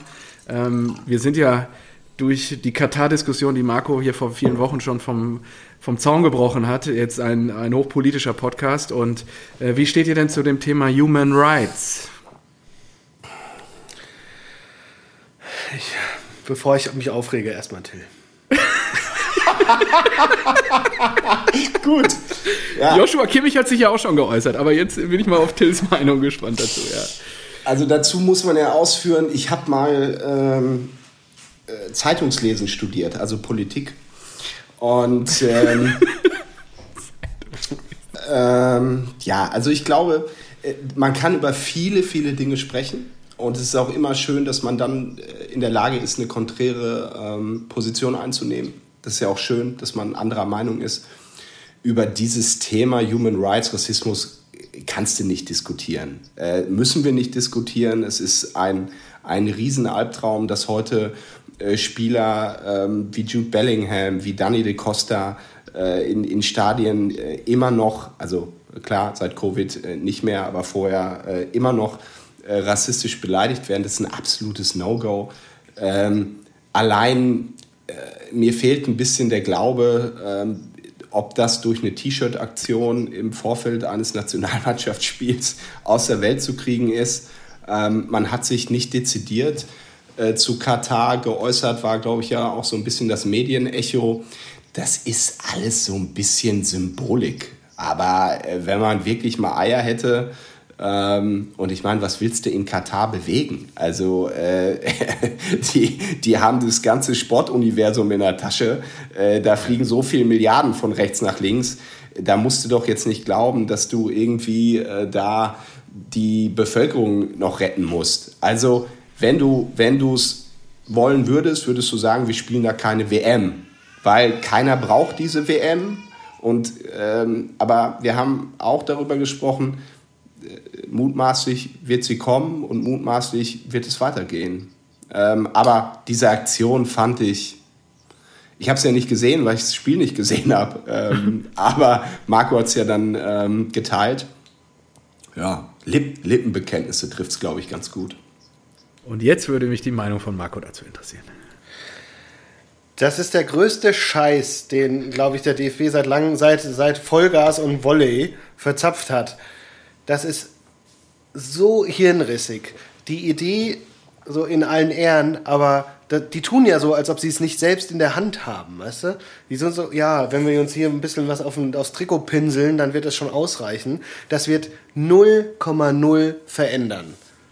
So, das einzige Ding, was wirklich ein krasser Schritt wäre, einfach die WM zu boykottieren. Und ich sag dir, wenn das der DFB bekannt geben würde, einfach mal Eier zeigen und zu sagen, nee, sorry, da machen wir nicht mit und da verzichten wir auch auf die Kohle, die wir für eine WM kriegen, dann, dann würden sie sehr viel Respekt und sehr viel Unterstützung in diesem Land erfahren. Da bin ich mir sicher. Aber das, und dann im Nachgang noch ein Making-of zu posten. Habt ihr das mitbekommen? Die haben nee. ein Making-of gepostet, bei dem die Spieler dann einzeln, man, man, sieht, wie sie in Farbe diesen Pinsel tunken und dann diese Buchstaben aufs Trikot klatschen. Und da denkst du doch schon wieder, es ist genau wie bei, ähm, bei ähm, Hopp und den, den Bayern-Vorständen, dass es nur eine PR-Aktion ist ohne wirklich was dahinter. Und dann machen die ein Making, nennen es noch Making of. Und dann sagt äh, Löw im Nachgang jetzt noch, nein, das sei aus Eigeninitiative der Spieler entstanden. Sag mal, wollen die uns für blöd verkaufen? Wenn ich das aus Eigeninitiative, äh, wenn ich da irgendwie im Spielerrat bin oder sowas und kann meine Mitspieler davon überzeugen, dann nehme ich mir das Trikot, gehe auf mein Hotelzimmer und mach das dann mache ich keinen, da lade ich nicht eine professionelle Kamera noch ein und sage hier, dreh doch mal ein Making-of, wie ich hier ein Haar auf mein ähm, Aufwärmshirt male. Das ist doch Schwachsinn. Also ich finde die Aktion furchtbar und ich bin immer noch total gegen diese WM und ich finde das einzig Richtige und ich hoffe, es wird irgendwie noch dazu kommen, dass das Ganze abgeblasen wird. Ja, das haben wir ja schon thematisiert. Ich glaube, jetzt habt ihr beide auch, glaube ich, beide Positionen dazu ähm, dargelegt. Ich Ich glaube, die, die, die, WM wird stattfinden. Ähm, da bin ich, glaube ich, äh, anders unterwegs als Marco. Ich bin ja auch ähnlich eher bei Till. Äh, da ist aber zu viel Kohle unterwegs. Ich weiß nicht, ob der DFB damals auch dafür gestimmt hat. Ich glaube ja, bin mir aber nicht mehr sicher. Das müsste ich dann auch nochmal recherchieren. Aber ähm, ich glaube, wir werden um diese WM nicht mehr darin rumkommen. Ich fand auch das Argument ganz spannend. Sonst wären ja diese 6.500 Arbeiter umsonst gestorben. Boah, wer hat das gesagt? Das habe ich irgendwo gelesen im Netz. Ja, also ich weiß nicht, wer das gesagt hat. Das müssten wir gleich auch nochmal äh, raushauen. Ich, weiß, ich habe ich hab jetzt ja. gerade gelesen, Kimmich hat gesagt, äh, für einen Protest ja. oder Boykott sind wir zehn Jahre zu spät. Ja, das meine ich ja. ja. Und ich denke halt so, ja, nee, eigentlich nicht. Es sind noch eineinhalb Jahre bis zur WM und äh, wenn etwas grundlegend falsch ist und wenn so viele Menschen gestorben sind und da so viel falsch in diesem Land läuft, dann kann man sich auch jetzt noch ja. durchaus entscheiden, einfach nicht teilzunehmen. Okay. Und das Zitat kam aus dem Postillon. Also war Satire an der Stelle, muss so. man dazu sagen. Ja, ja, genau. Also, da hatte ich die Überschrift gelesen. Also ganz, also ganz kurz zwei Sätze dazu. Hm, ich, ich verstehe beide Seiten und wie gesagt, ich habe den, den äh, Katar-Podcast auch äh, sehr aufmerksam verfolgt. Ähm, ich glaube, wichtig einfach sich nochmal zu verdeutlichen, dass das ganze Sportsystem FIFA, UEFA, IOC komplett korrumpiert ist.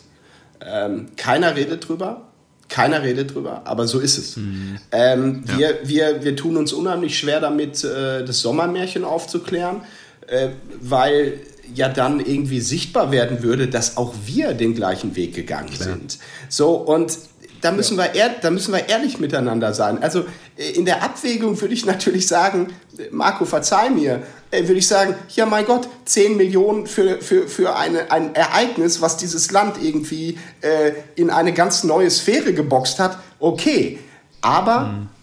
Äh, das, was in Katar passiert, und wie gesagt, die Kataris haben die komplette Sportelite in der Tasche. Ich meine, ein, ein Thomas Bach vom IOC wird da gerade wiedergewählt. Der ist mir jetzt nicht durch eine äh, besonders gute Organisation äh, aufgefallen. Ähm, nee, aber da hat Katar die Hand drüber und äh, dann wird es so laufen. Äh, es ist richtig, das zu kritisieren, auch darüber zu sprechen. Ähm, alleine, äh, es wird wahrscheinlich nicht erfolgreich sein. Ich hätte überhaupt kein Problem damit, äh, wenn die WM nicht stattfinden würde. Wie gesagt, ich, ich gucke aber auch keine Nationalmannschaft mehr. Insofern bin ich auch nicht, nicht der Referenzwert für, für diese Diskussion. glaube, dann äh, machen wir damit mal kurz einen Deckel drauf, weil das betrifft teilweise auch ähm, die nationalen Ligen. Ich habe diese Woche, wir haben ihn schon häufig gelobt hier an der Stelle, den Uli Hoeneß Podcast Elf Leben, da kam eine neue Episode diese Woche und ähm, was mir damals 2001, als wir so, es muss so 2000, 2001 drumherum gewesen sein, als wir Deutscher Meister geworden sind, gar nicht so in Erinnerung geblieben ist da wurden von Leo Kirch die Medienrechte neu verhandelt. Und äh, die Bayern, ähm, damals aufgedeckt durchs Manager-Magazin, haben, ähm, also ne, die, ich glaube, die 36 ähm, Profiklubs der ersten und zweiten Bundesliga haben sich da äh, zusammengetan, um dann diese, diese Rechte zu verhandeln. Und die Bayern haben natürlich gesagt, wir sind der Primus, das sagen sie ja heute auch noch, wir brauchen am meisten Geld. Ja, und das ist ja auch immer noch, wir sind das große Zugpferd und das ist das Argument. Parallel haben sie ja aber damals auch hinterrücks, ich weiß nicht, Till, du wirst dich wahrscheinlich erinnern, mit Leo Kirch, ähm, ja. 30 Millionen bekommen, weil sie gesagt haben, ähm, wir steigen sonst aus aus der Verhandlung. Und äh, haben das aber wiederum den anderen Clubs nicht kundgetan. Und äh, das fand ich halt extrem spannend. Also an der Stelle, wer das gerne mal nachhören möchte, Heribert Bruchhagen, damals im Präsidium der DFL, wird da auch zitiert oder kommt da auch zu Wort. Ähm, aktuelle Folge Elf Leben. Ähm, Jakob Ost ist das, glaube ich, der Journalist, der das da alles aufbereitet über das Leben Max von Max Jakob Ost. Max Jakob Ost, genau. Und ähm, große Empfehlung an der Stelle. Und ja, das ist halt, wir müssen uns, glaube ich, damit arrangieren dass der Profifußball, dass der Ball nur so rollt anscheinend. Äh, nicht nur im Ausland, sondern auch in der Bundesliga, ehrlicherweise. Und dass da Gelder im Hintergrund laufen ähm, und wir uns ein bisschen von dieser Romantik äh, Friede, Freude, Eierkuchen verabschieden dürfen. Gut. Ähm, dann, du hattest gerade was zu ja, Dietmar Hopp noch gesagt. Achso, Marco, ja, willst du dazu noch was sagen? Ja, ich wollte nur sagen, klar, die Bayern, die haben halt äh, die Pole Position, wenn die nicht mitmachen, dann ist, fällt eh alles auseinander und so weiter. Und ich, ich hätte auch gerne einen alternativen Verband und dann gehen da die ganzen Traditionsclubs rein und dann ist wieder alles wie früher. Da wird das Geld geteilt. Egal was reinkommt, es wird einfach geteilt. Jeder mit den gleichen Chancen, das wäre geil. Ja, nee, das, das, will ich auch gar nicht drüber reden. Ich sage das so. Doch, doch, lass den Till mal kurz was aber, sagen. Aber das ist ja eine spannende, das ist ja eine spannende Diskussion oder ein spannender Ansatz. Äh, Habe ich äh, natürlich im Vorfeld auch ein bisschen überlegt, was, was könnte hier zur Sprache kommen. Und ich weiß ja, Marco, du bist ja ein ausgewiesener Traditionalist, was, was ich auch extrem gut finde. Auf der anderen Seite muss man sich vielleicht auch mal äh, anschauen, wie, wie performen, äh, wie die jungen Leute heute sagen würden, denn die Traditionsvereine. Und da kannst du ja wirklich nur die Hände über den Kopf zusammenschlagen. Ich meine, Kaiserslautern steigt mutmaßlich aus der dritten Liga ab. Ähm, mit, mit dem FC Schalke haben wir, äh, um im, im Covid-Sprachgebrauch zu bleiben, einen systemrelevanten Bundesliga-Club, der in die zweite Liga geht. Ähm, und wenn du dir die Zusammensetzung der Bundesliga anguckst, und ich meine, wir sind doch in etwa ein, ein Jahrgang, ähm, Rasenballsport ist euer Podcast. Ich weiß, dass das dir äh, regelmäßig den Huch hoch, bläst, aber äh, man muss doch die Professionalität ähm, anderer Vereine ein Stück weit auch ähm, respektieren. Rede jetzt nicht über die, die BS, wie ich sie nennen würde, das Wort wird mir ja nie über die Lippen kommen, was hier im, im letzten äh, Podcast in den, in den Sprachgebrauch eingegangen ist. Ähm, aber wenn du dir die Vereine anguckst wie Freiburg, wenn du dir Vereine anguckst wie Mainz, wenn du dir äh, Vereine anguckst wie Augsburg, die mit also äh, rudimentären Mitteln äh, dieser Traditionsvereine das schaffen, Jahr für Jahr diese Liga zu halten, einen guten Kader zusammenbauen, ähm, dann muss ich sagen, darf es nicht mehr darum gehen, bin ich ein Traditionsverein, sondern wie ist mein Management, wie bin ich aufgestellt. Und das, glaube ich, ähm, ist, ist, ist, da haben wir ein Defizit auch in den, in den Strukturen. Ähm, da müssen wir aufpassen, dass diese ja, Tradition, Traditionsvereine, die ich ja auch will, die, ne, also ich, ich drücke dem VfL Bochum wirklich alle Daumen, dass die hochkommen. Ähm, aber da müssen wir aufpassen, dass wir da auch ein bisschen sachlich bleiben und äh, Rasenball ist sicherlich nochmal ein anderes Thema. Nee, aber das ist ja, das ist ja ein guter Punkt, weil die, die Traditionsvereine, die sind ja so runtergewirtschaftet, weil sie natürlich Vollpfosten am Werk hatten, die sie Stück für Stück runtergebracht haben. Aber das wurde ja verstärkt dadurch, dass du auf einmal weniger Mittel hast.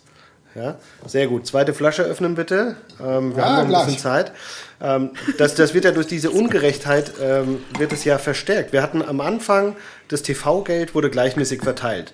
Dann ging es auf einmal, hat der Meister, weiß nicht, das Dreifache bekommen als der Letzte. Das ist schon mal ungerecht. Und dann kannst du sowas auch gar nicht mehr ausgleichen, ja.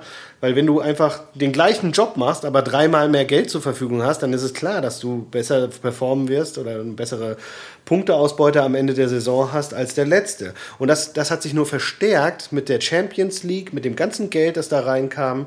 Und deswegen, natürlich machen die bei Leipzig da einen guten Job, aber die wären da ja niemals hingewechselt, hätten sie nicht einfach einen Arsch voll Geld verdient. Ja, die gehen da ja nicht hin, weil sie denken, oh, Leipzig ist eine tolle Stadt oder da wollte ich schon immer mal hin oder auch in Leipzig auf was aufbauen. Das wäre mal richtig cool, weil ansonsten hätten sie auch keinen Startplatz von SV Markranstädt kaufen müssen.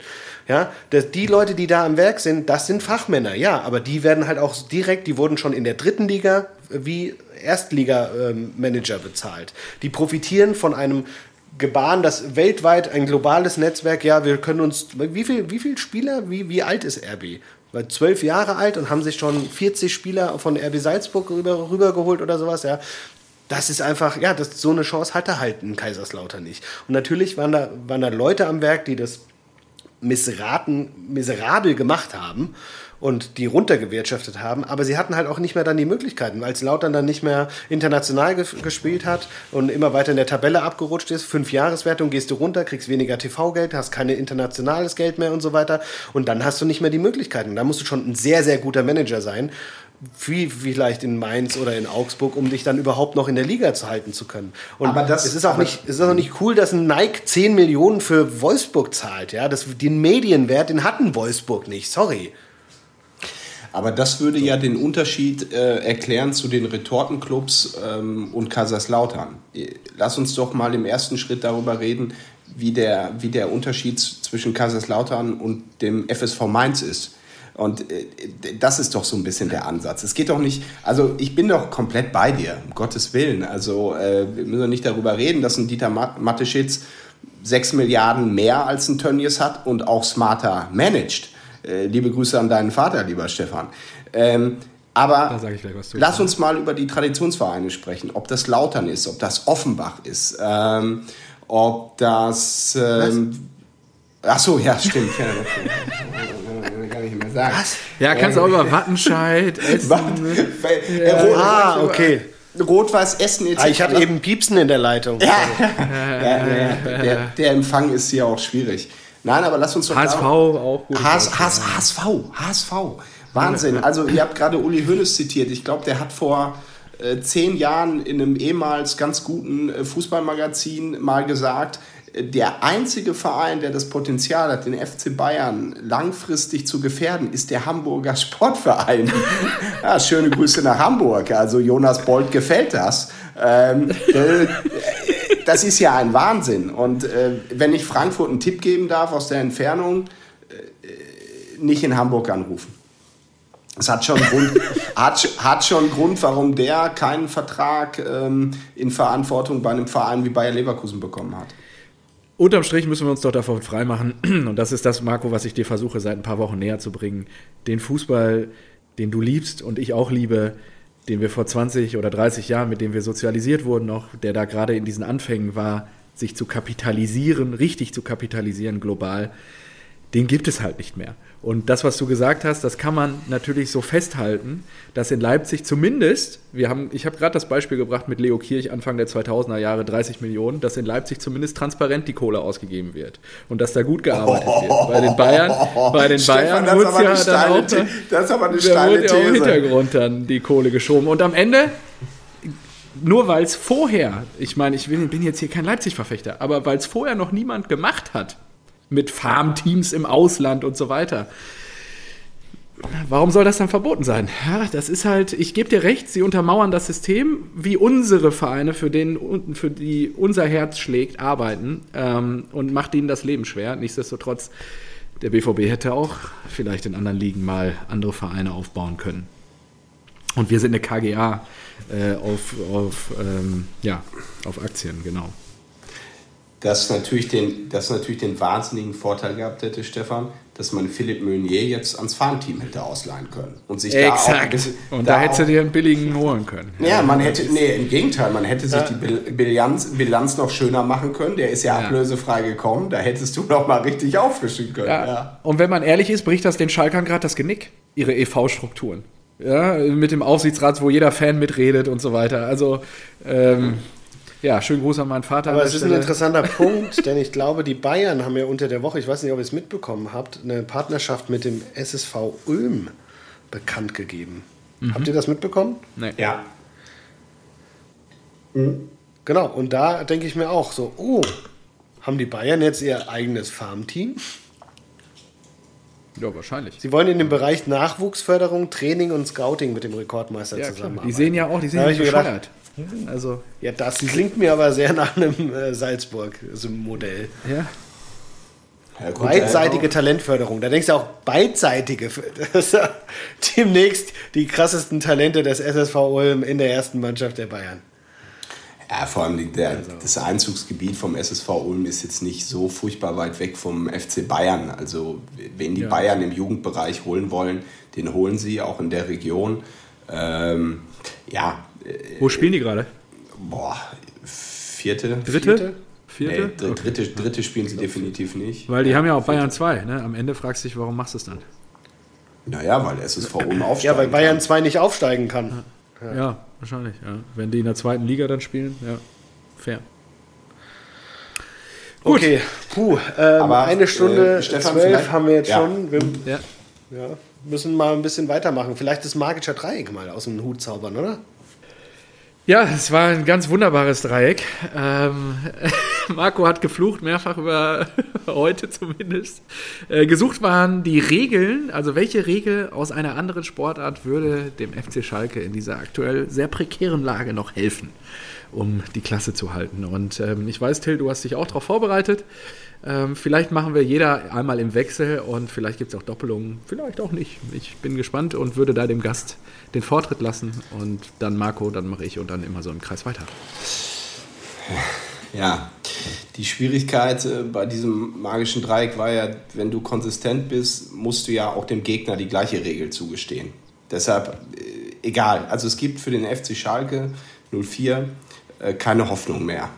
Ähm, ich habe trotzdem mal recherchiert. Ähm, du, es gibt eine Regeländerung beim Schach, ähm, dass du mhm. innerhalb von 90 Minuten 40 Züge machen musst. Jetzt. So, wir hatten jetzt eine kleine technische Panne, so wie äh, Menier auch manchmal. Aber das soll uns natürlich nicht aufhalten. Und äh, wir machen weiter mit dem magischen Dreieck. Till fängt an. Gesucht waren die drei Regeln aus anderen Sportarten, die dem FC Schalke noch irgendwie helfen. Richtig ja. tolle Idee, danke dafür nochmal. Sehr gerne. Deine Bühne. Wer hatte die Idee? Ähm, alle, alle, alle, Hoffnung, alle Hoffnung verloren. Ich glaube, dass keine Regeländerung im, im operativen Geschäft in FC Schalke 04, so, jetzt habe ich ihn beim Namen genannt, noch retten kann. Wahnsinn. Ähm, ich bin, beim, ich bin beim Schach gelandet. Es gibt äh, im, im Schach die Regel, dass du innerhalb von 90 Minuten, das ist eine Regeländerung, ähm, 40 Züge machen musst. Meine Idee war, ähm, die warten, die, die, die schießen so viele Tore und hauen dann erst auf den Wecker äh, in der 89. Und dann hat der Gegner nur noch eine Minute Zeit, um, um ein Gegentor zu machen. So kannst du vielleicht die Spiele noch gewinnen. Sehr gut. Sehr gut. Ja, interessante Idee. Ich habe mir erstmal aufgeschrieben, es müssten, wir müssten einfach nur die NBA-Regeln spielen. Den Gedanken hatte ich auch. Ja. Drei-Punkte-Linie äh, in, der, so. in der NBA ist es einfacher, einen Dreier zu erzielen, wenn man aus der Entfernung trifft. Ja, richtig. Und der FC Schalke 04 hatte ja erst einen Dreier in der Saison, deswegen das ist meine erste Idee. Sehr gut. Ähm, ich habe mich auch eher im, äh, im US-Sport umgeguckt mit der ersten äh, Regel. Und zwar ähm, werden Schlägereien in der NHL geduldet. Und die Schiedsrichter greifen erst ein, ähm, wenn beide Kontrahenten am Boden liegen. Und die Bentalebs und Kolasinacs dieser Welt werden sicherlich die Reyners und Brands dieser Welt ordentlich so verwemsen, dass die nicht wieder zurück auf den Platz finden würden, nachdem ähm, für beide natürlich eine Strafe von ein paar Minuten ausgesprochen wurde. Und äh, so würde man natürlich den Gegner kurz- bis mittelfristig aktizimieren können. Und äh, die, die Blauen wären dann in der Lage, einfach durch körperliche Überlegenheit äh, vielleicht dann doch nochmal ein Tor zu schießen und, oder eins mehr als der Gegner. Gute Idee heute, aber das Problem ist ja, dass äh, komplett Schalke 04 ja schon am Boden liegt. halt touché, touché, ja, sehr gut. okay, machen wir weiter. Ich bin äh, beim Handball. Es gibt beim oh, Handball. Habe ich auch einen. Mal gucken, welche Regel du hast. Ja, ich, es gibt beim Handball ja äh, die Zwei-Minuten-Sperre für äh, körperbetontes Spiel. Und mhm. äh, da Schalke dies, ich habe in diesem Jahr keinen Zweikampf von Schalke gesehen. war meine, war meine, wäre meine Hoffnung, wäre meine Hoffnung, dass man dann in Überzahl äh, es irgendwie hinkriegt, äh, mal zu punkten. Schöne Grüße nach Kappenberg. Ja, wieder sich freuen. Ja, okay. Ja, ich glaube auch. Ähm, ja, ich, ich, bleibe beim US-Sport mit meiner zweiten These und gehe einfach mal stellvertretend für das äh, US-Modell in die NFL. Und da ist ja so, da waren ja auch die Browns jahrelang der, das FC, der FC Schalke 04 der NFL. Und das schlechteste Team kann im US-Sport ja gar nicht absteigen, denn die Plätze sind gekauft. So, und wenn man das einfach mal rüberziehen würde auf die Bundesliga, dann hätte Schalke auch kein Problem mehr, ja. sondern ganz im Gegenteil. Ja, sie, hätten, sie hätten im nächsten Jahr sogar den ersten Pick. Ja, und dann ist sie, kannst du dir vorstellen, so, so, ein, so ein, weiß nicht, der Shootingstar der, des, äh, des Jahres, so ein Erling Haaland oh in, in Königsblau, das wäre doch wunderschön. Ja, die Spieler dürften da auch nicht mitreden, ja. ja. Das ist schon spektakulär. Gut, bevor ich zum äh, ja, komm, dann mache ich die Handballregel eben. Die ist ein bisschen ausführlicher. Ähm, ich hatte auch eine Handballregel und zwar gab es vor Olympia 2016 16 in Rio de Janeiro einige Regeländerungen und die heftig für Kritik sorgten. Eine von ihnen war, wenn ein Athlet in den hohen Spielklassen auf dem Spielfeld behandelt wird, muss er die nächsten drei Angriffe eine Pause einlegen. Die Regel gilt nur dann nicht, wenn es gegen den Gegenspieler eine Strafe gab. Dabei wird der Handball im Vergleich zum Fußball eigentlich selten als Sport mit vielen Schauspielereinlagen verspottet. Mit etwas Geschick, ähnlich wie die Frankfurter, kann man quasi dann mit kleinen Scharmützeln den Gegner so faulen, dass der Schiri äh, das dann äh, den Gegner quasi bestrafen würde, weil er sich ja auf dem Spielfeld behandeln lassen müsste. Und ähm, ja, dann dürfte der drei Angriffe nicht mitspielen. Und ähm, ja, mit dieser Regel will man im Handball halt vermeiden, dass viele Schauspieleinlagen äh, dazu führen, dass äh, das Spiel regelmäßig unterbrochen wird. Und ähm, ja, die Schalker könnten das natürlich positiv für sich auslegen, indem sie einfach den Gegner immer faulen, der behandelt wird und dann nicht mitspielen dürfte. Ja.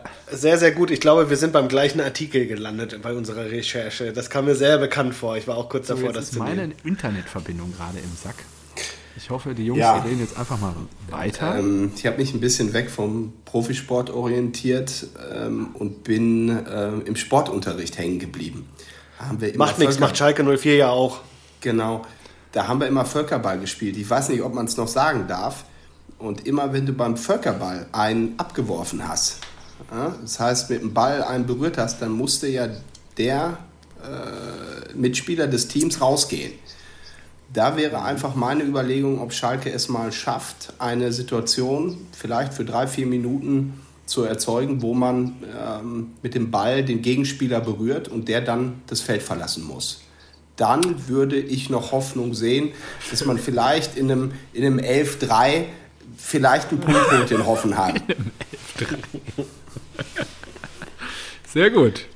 Gewagte These, könnte sein, ja. Ähm, gut, meine äh, letzte Regel führt äh, zurück auf die krasse Fanbase von äh, Schalke 04. Und die müsste man sich zu Nutzen machen.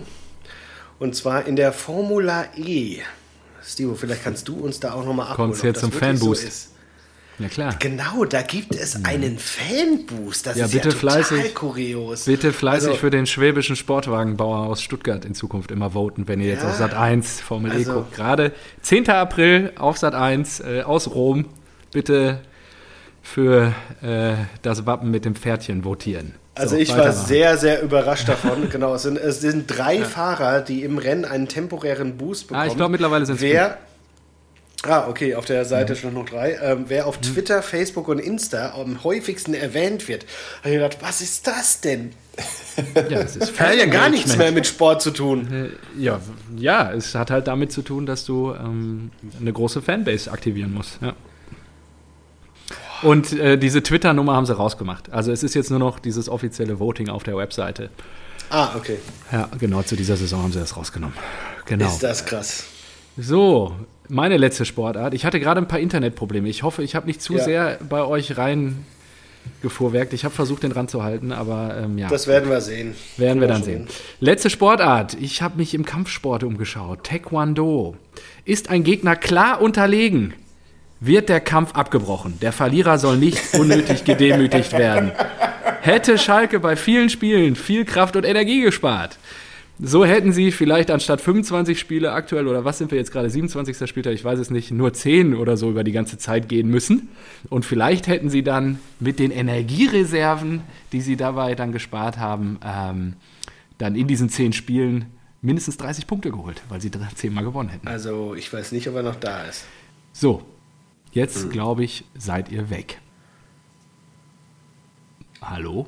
Seid ihr noch da? Ah, ah da seid ihr wieder. Ich habe jetzt gerade auch erst einen Punkt gemacht. Also von daher passt es, wenn ihr jetzt nicht dazwischen geredet habt. Tut mir leid, ich habe gerade irgendwie Internetprobleme. Ja, mach mal am besten dein Video aus, ja. dann überträgt er nur Sound und dann geht es vielleicht ein bisschen besser. Äh, ja, ich habe einmal genau. kurz gefragt, ob du noch da bist, aber alles gut. Ich glaube, das passt. Okay. Ähm, so, und wir sind, glaube ich, beide gespannt, was du gesagt hast, denn wir haben es nicht gehört einfach. ja, aber gut. Besser. Ja, Till dürfte dran sein mit dem nächsten magischen Dreieck. Was dürfen wir uns denn ausdenken? Ja, äh, ich glaube, in, ich bin nicht so äh, auf dem aktuellen Stand, ob das tatsächlich schon Erwähnung gefunden hat, aber ich glaube, was viel wichtiger ist als irgendwelche Fußballer, die sich um die Ehefrau des anderen während, Schlag, während des Schlaganfalls gekümmert haben, ist eigentlich, ähm, dass ihr mal darüber sprecht, eure Top 3 Stadionerlebnisse.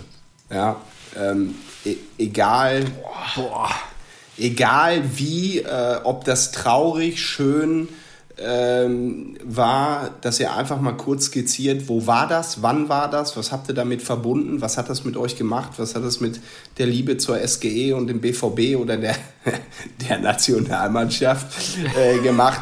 Äh, das fände ich unheimlich spannend. Okay, finde ich sehr gut können wir, glaube ich, zur nächsten Woche super aufbereiten. Also ich denke, Marco und ich, wir werden Ostersonntag, Ostermontag wahrscheinlich wieder aufnehmen.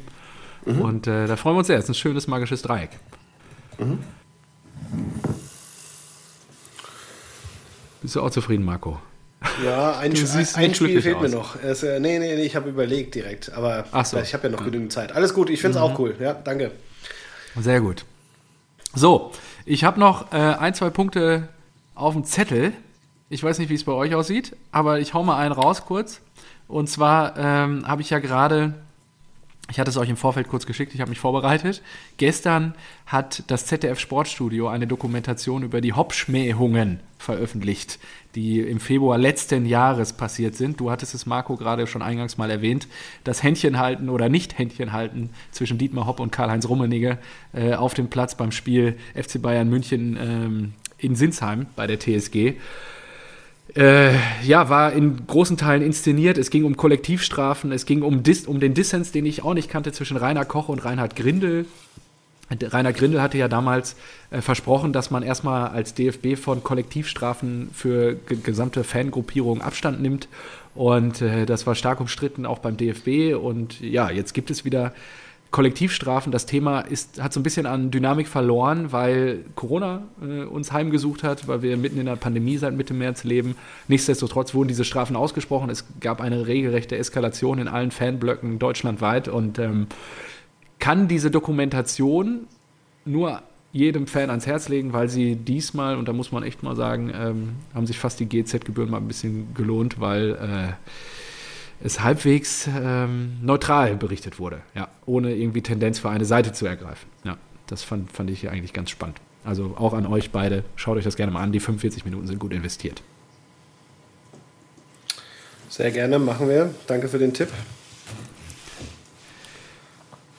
Ja, das wäre es auch schon. Alles andere haben wir, so. habe ich schon fallen gelassen. Ähm, ich, ich weiß nicht, ob du noch was auf der Liste hast. Hat Till noch was? Was, Till was, was sagt ihr genau? Was sagt denn Till zur Causa Hönes und zur Causa äh, Hopp?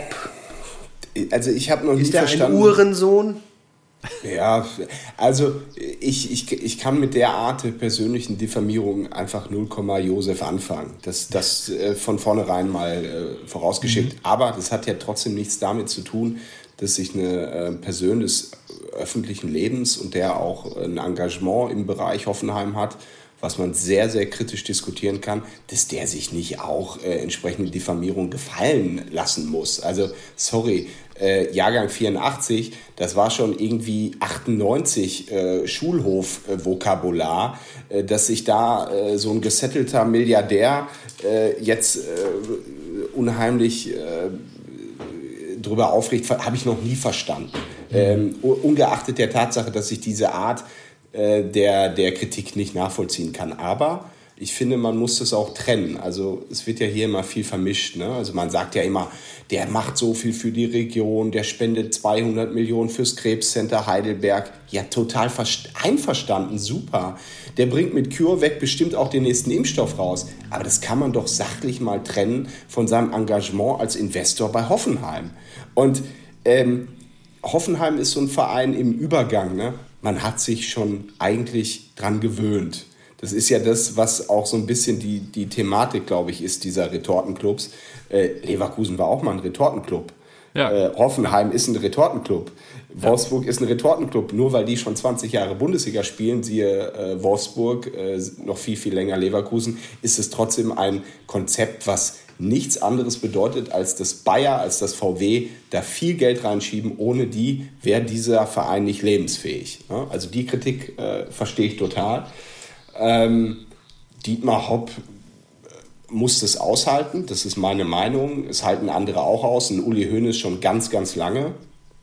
Und äh, insofern würde ich da äh, für ein bisschen mehr, äh, ich sag mal, ja, Gelassenheit plädieren, ist alles gar nicht so schlimm. Ne? Also da mit Spielabbruch zu drohen, weil es ein Plakat aus der Südkurve gibt, äh, äh, Hoffenheim, also Wahnsinn. Also wo sind wir denn gelandet? Also oh, nicht, dass ich ein Ultra wäre, weit weg davon, aber das, die Verhältnismäßigkeit ist doch überhaupt nicht mehr gegeben. Punkt. Exakt das wird nämlich kontrovers in dieser Dokumentation aufgearbeitet, mhm. weil, weil dieser Drei-Stufen-Plan, der damals bei dem Spiel zum Einsatz kam, eigentlich für Rassismusfälle genau. ähm, gedacht ja. war. Und der DFB musste sich auch im, im Sportausschuss des Deutschen Bundestages dafür verantworten. Also da gibt es auch die, den Wortbeitrag, der wird dann da auch gezeigt. Und ähm, die, also Dietmar Hopp, das wird, kommt in dieser Dokumentation halt auch raus, fühlt sich halt persönlich extrem dadurch angegriffen und geht deswegen auch gerichtlich dagegen vor. War natürlich zu keiner Stellungnahme bereit, oder natürlich muss man vielleicht streiten, aber streichen an dem Punkt, weil ähm, er war zu keiner Stellungnahme bereit, auch gegenüber dem ZDF an der Stelle. Äh, nichtsdestotrotz geht er diesen Schmähungen, also er hat sich ja dann auch im ZDF hingestellt, wenn ihr euch erinnert, im April letzten Jahres und hat dann gesagt, er würde das gerne zu den Akten legen und für ihn wäre das Schwamm gestern und so weiter. Und dann kommen halt die Ultras der Schickeria München zu Wort, wo bis heute Strafverfolgung stattfindet. Ja, und wo wirklich meiner persönlichen Meinung nach eine Büchse geöffnet wird, das kriegst du nur sehr, sehr schwer wieder eingefangen. Ja, Wenn klar. jetzt natürlich, das hast du ja gerade auch gesagt, ja, das geht natürlich rein ins Persönlichkeitsrecht, aber er ist halt auch eine Person des öffentlichen Lebens an der Stelle. Ja, und ähm, man muss sich nicht alles gefallen lassen. Er hat auch das gute Recht dagegen vorzugehen, aber wenn du diese Büchse aufmachst, dann stehen, steht, wird wahrscheinlich bald kein, also wird der Gästeblock in, in Hoffenheim leer bleiben. Also totaler Schwachsinn. Also da ist jede Kneipe, jeder Kneipenbesuch in Prä- oder After-Covid-Zeiten äh, mit, mit 20 Bier ist, ist äh, genauso verfolgenswert. Nein, aber ist doch so, ist genauso verfolgenswert. Und ich verstehe einfach nicht, warum ein Typ äh, der ein Unternehmen mit, mit anderen Gründern aufgeboxt hat wie die SAP, der so viel macht, der so viel tut, warum denn nicht einfach ein bisschen gelassener im Umgang mit dieser Art der Kritik ist und sagt, ja gut, dann macht's doch.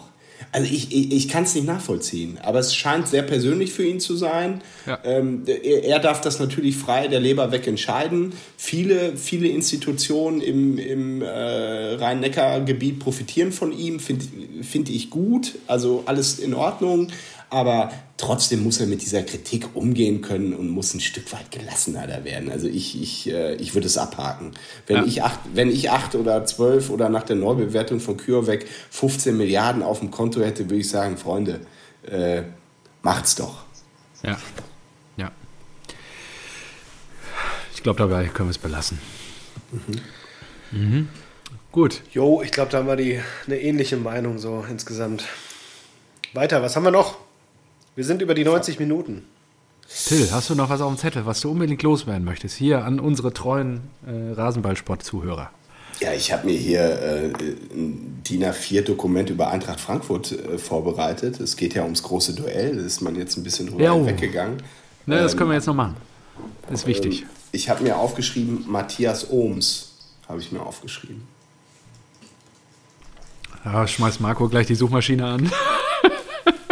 Aber also, sorry, wenn du den nicht kennst, dann höre ich auf. Also dann schalte ich mich jetzt raus. Wenn du den nicht kennst, den Präsidenten von Eintracht Frankfurt von 88 bis 96. Na, ich habe ja, also gesagt, so, was ist denn, was, was kommst du mit, was kommst du denn jetzt um die Ecke? Dein Vater schlägt gerade in Großkreuzwurst die Hände über dem Kopf zusammen, mein lieber Marco. Ja, also sehr geehrter Herr Bodo, ohne dass wir uns kennen, Stefan hat viel erzählt. Sie sind ein wirklich respektabler Gesprächspartner im Bereich Fußball. Dass der Sohn da so daneben liegt, da hätte ich nie gedacht. Also das ist meine erste Erinnerung an Eintracht Frankfurt, so 92, 93. Äh, er, Präsident, er Präsident von Eintracht Frankfurt, Devisenhändler und war ja mit Bernd Hölzenbein Vizepräsident. Die haben so ein bisschen ihre Suppe gekocht. Und ähm, Frankfurt wurde ja dann 92 fast Meister. Oder wurden die sogar Meister? Nee, wer wurde 92? Nee, nee, nee, nee, 59 letztes Mal. Ja, ja, ja. Genau, genau. Und ähm, das ist so, äh, das habe ich mir hier aufgeschrieben, dass Frankfurt eigentlich ein, ein respektables Beispiel dafür ist, dass wenn du eine gute Entscheidung triffst mit Heribert Bruchhagen und dann eine noch bessere Entscheidung mit, wie heißt er, Wolfgang Stäubing, ähm, dann kann aus einem Verein was werden. Das ist so. Ja. Puh, da, boah, da ist ja jetzt sehr viel drin. äh, also erstmal der, der Übergang von, äh, von Ohms äh, bis 96, danach war ja erstmal richtig viel Scheiße angesagt. Da waren wir ja äh, so eine Art Fahrstuhlmannschaft, muss man ja schon mal sagen. Ähm, wenn du 92, 93 habe ich tatsächlich keine Erinnerung mehr. Wurde im mhm. September 85 geboren und mit äh, sieben, acht Jahren war das wirklich nicht äh, präsent und erst recht ein Präsident der, der Eintracht war bei mir als, weiß ich nicht, Erst- oder Zweitklässler nicht präsent. Ja, das tut mir leid. Marco, Marco, ordne bitte deine Prioritäten, das geht nicht. Ja, ich weiß.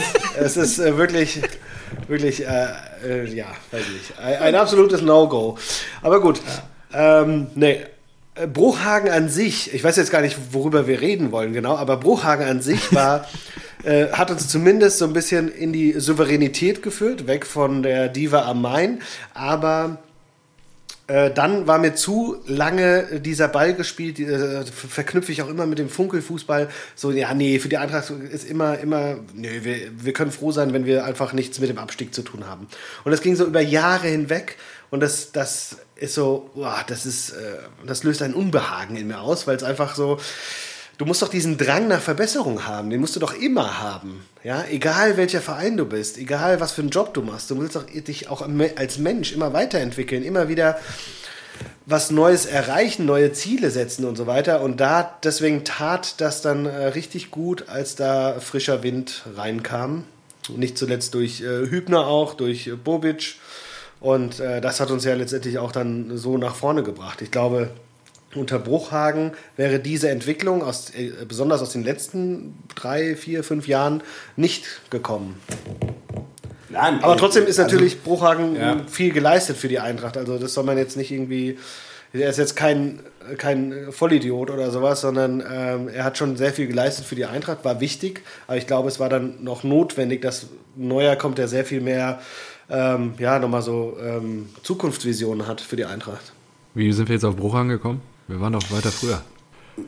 Ja, nee, ich habe ich hab gesagt, das ist dann also von so einem äh, Matthias Ohms, der ja so die Wiesenhändler auch ein bisschen Kontakte so äh, zum Milieu hatte. Ähm, dann sagte Marco ja ganz richtig Fahrstuhlmannschaft. Und dann hat man aber eigentlich, und ich glaube, das ist wichtig, dass man einen Zwischenschritt macht mit dem Bruchhagen, ähm, jemanden geholt, der den Verein so ein bisschen stabilisiert mit dem, was er kann sehr seriöse Arbeit gemacht hat. Natürlich ist das ein absoluter Old-Fashioned Manager oder Funktionär, der dann Funkel holt. Funkel aber, glaube ich, in dem Moment so einer Mannschaft das geben kann, was ein Funkel kann. Also ein bisschen Stabilität, ein bisschen Glaube, ein bisschen Folklore, so ein bisschen wieder Emotion. Das kann Funkel, ja. Äh, ich weiß nicht, wie lange dieser Podcast werden darf. Ähm, Porto gegen Monaco, Champions League Finale, Kala Ratjada, ich in die Bar rein, ähm, Fernseh läuft, sitzt der Funkel neben mir. Mit seiner Tennismannschaft war der da im Trainingslager. Sechs Tage Bad, acht Promille. Sagt zu mir, ich habe 100 Euro auf Monaco gesetzt.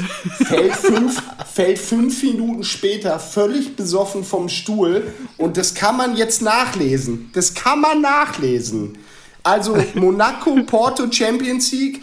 Der hat zwei Tage später, glaube ich, bei Eintracht Frankfurt unterschrieben. Oder bei einem anderen Verein. Also das bitte äh, äh, proofen. Hier Faktencheck wie bei Plasberg. Marco. Ne, nächstes, nächste Woche möchte ich das sehen. Äh, ich habe ihm, nehm, ich, ich hab ihm nämlich gesagt, Friedhelm, Sie müssen zum BVB kommen, wir brauchen Ihre Hilfe. also, also, wirklich genial, Calaradiana, never, never forget. Ähm, und, aber ich glaube, ein Funkel kann dir das geben, was du dann brauchst. Und ich glaube, Marco, du hast total recht, du musst immer den Anspruch haben, weiterzukommen, aber diese Kombination aus einer gewissen Solidität, Seriosität war für, für, für die SGE genau das Richtige. Und irgendwann bist du bereit, den nächsten Schritt zu machen. Und ich glaube, das habt ihr, äh, ohne jetzt Fishing for Compliments zu machen, das habt ihr sehr, sehr gut gemacht.